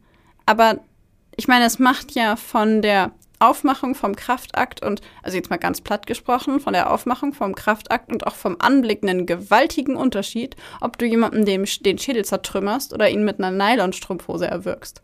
Ja, macht schon einen Unterschied. Du meinst also, dass es nicht um den Akt des Tötens ging, sondern um die Macht, die er damit gespürt hat. Ja. Das ist das, das ist also das ist das alleinige Motiv sein könnte. Mm, nein, nein, nicht das alleinige Motiv, aber dass er keine vorgefertigte sexuelle Fantasie hatte, wie diese Frauen sterben müssen, sondern nur das. Mhm. Wobei er selber ja behauptet, das wäre alles nur zur Verdeckung gewesen. Ja, aber das gehen wir mal davon, ihm aber echt nicht ab. Ich auch nicht. Ich gehen wir davon aus, dass es darum ging, die Frauen zu besitzen. Mhm. Dann würde es zumindest bedeuten, dass es egal war, wie er dafür sorgt, dass sie ja. sterben. Ja, aber damit wäre ja Macht das Hauptmotiv. Genau. Wenn es darum gehen würde. Ja. ja. Aber das finde ich einen super interessanten Fakt, weil die meisten ähm, oder sehr viele Serienmörder oder auch Triebtäter, die so sexuell motivierte Taten begehen, ein ganz bestimmtes Vorgehen haben, wie das abzulaufen hat, weil es zur Fantasie passen muss. Ja, ja, das Und stimmt. Bei Ted Bundy ist das überhaupt nicht der Fall. Hm.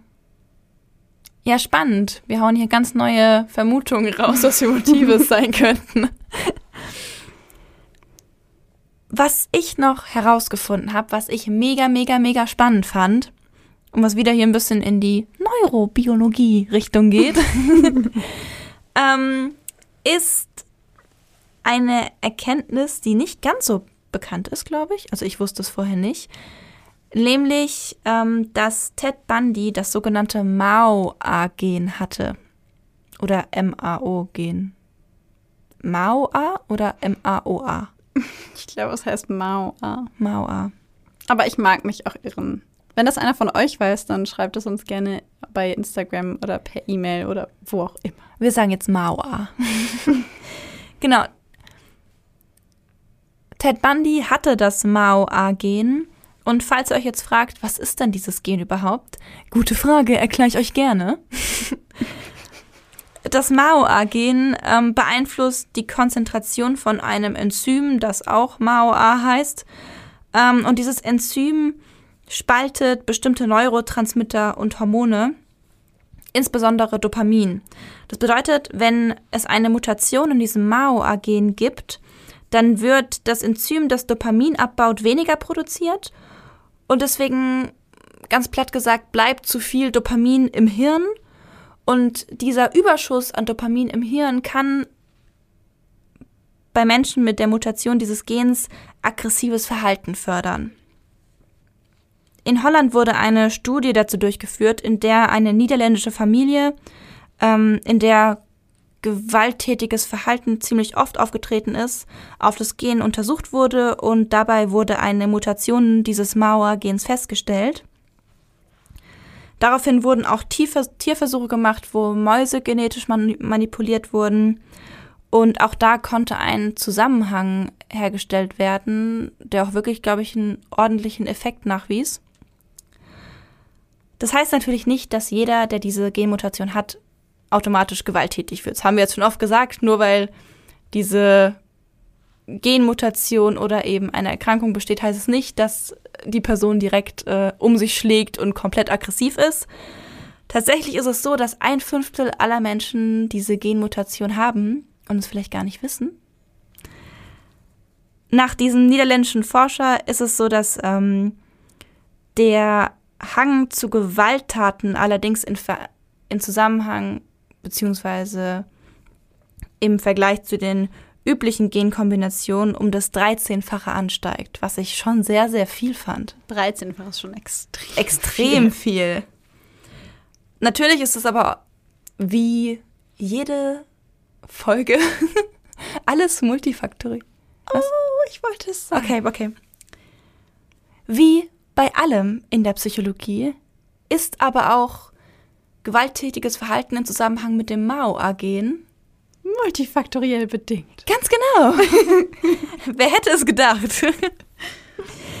ähm, dieses Mao-A-Gen braucht nämlich genauso wie ganz viele andere Faktoren in der Psychologie ähm, Bedingungen aus der Umwelt, wie zum Beispiel eine Traumatisierung, hohes Grad, hoher Grad an Frustration oder Provokation, ähm, die einfach mit dieser genetischen Veranlagung interagieren müssen, um eben dieses aggressive Verhalten überhaupt erst auslösen zu können.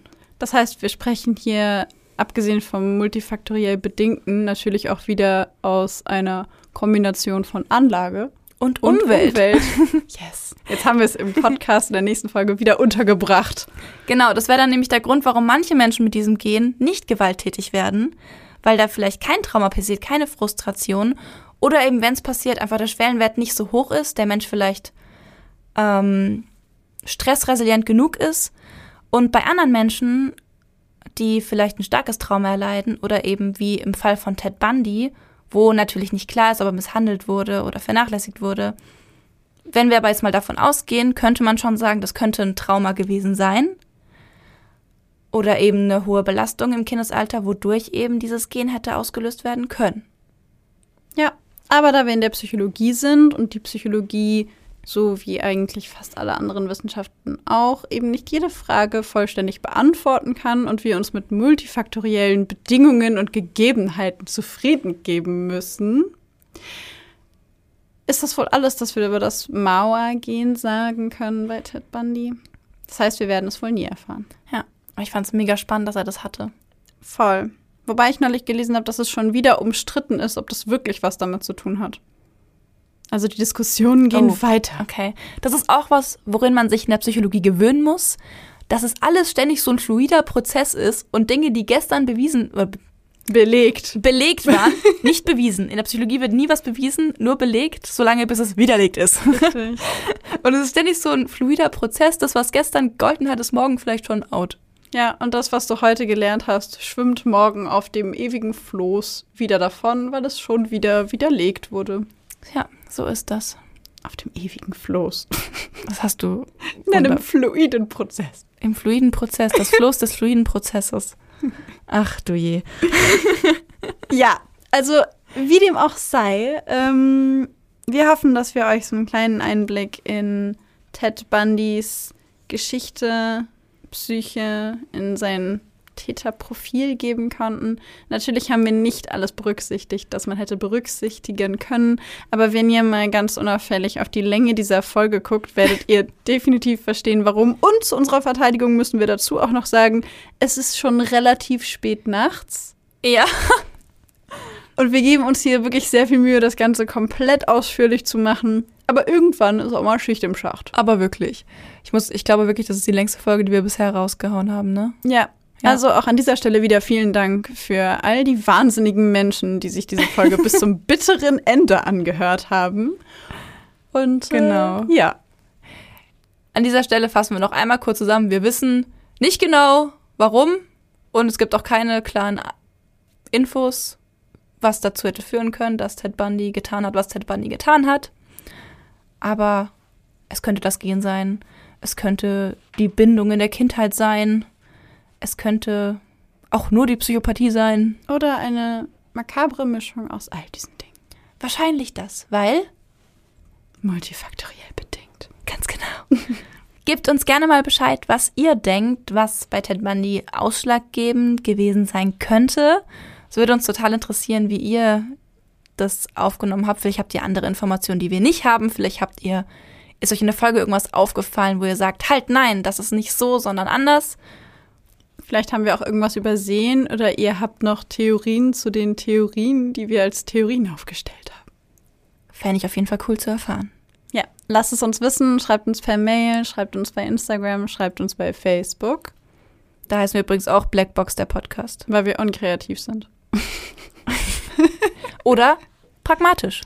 Oder pragmatisch. Jawohl. In diesem Sinne würde ich sagen, sagen wir für heute Tschüss! Und gute Nacht.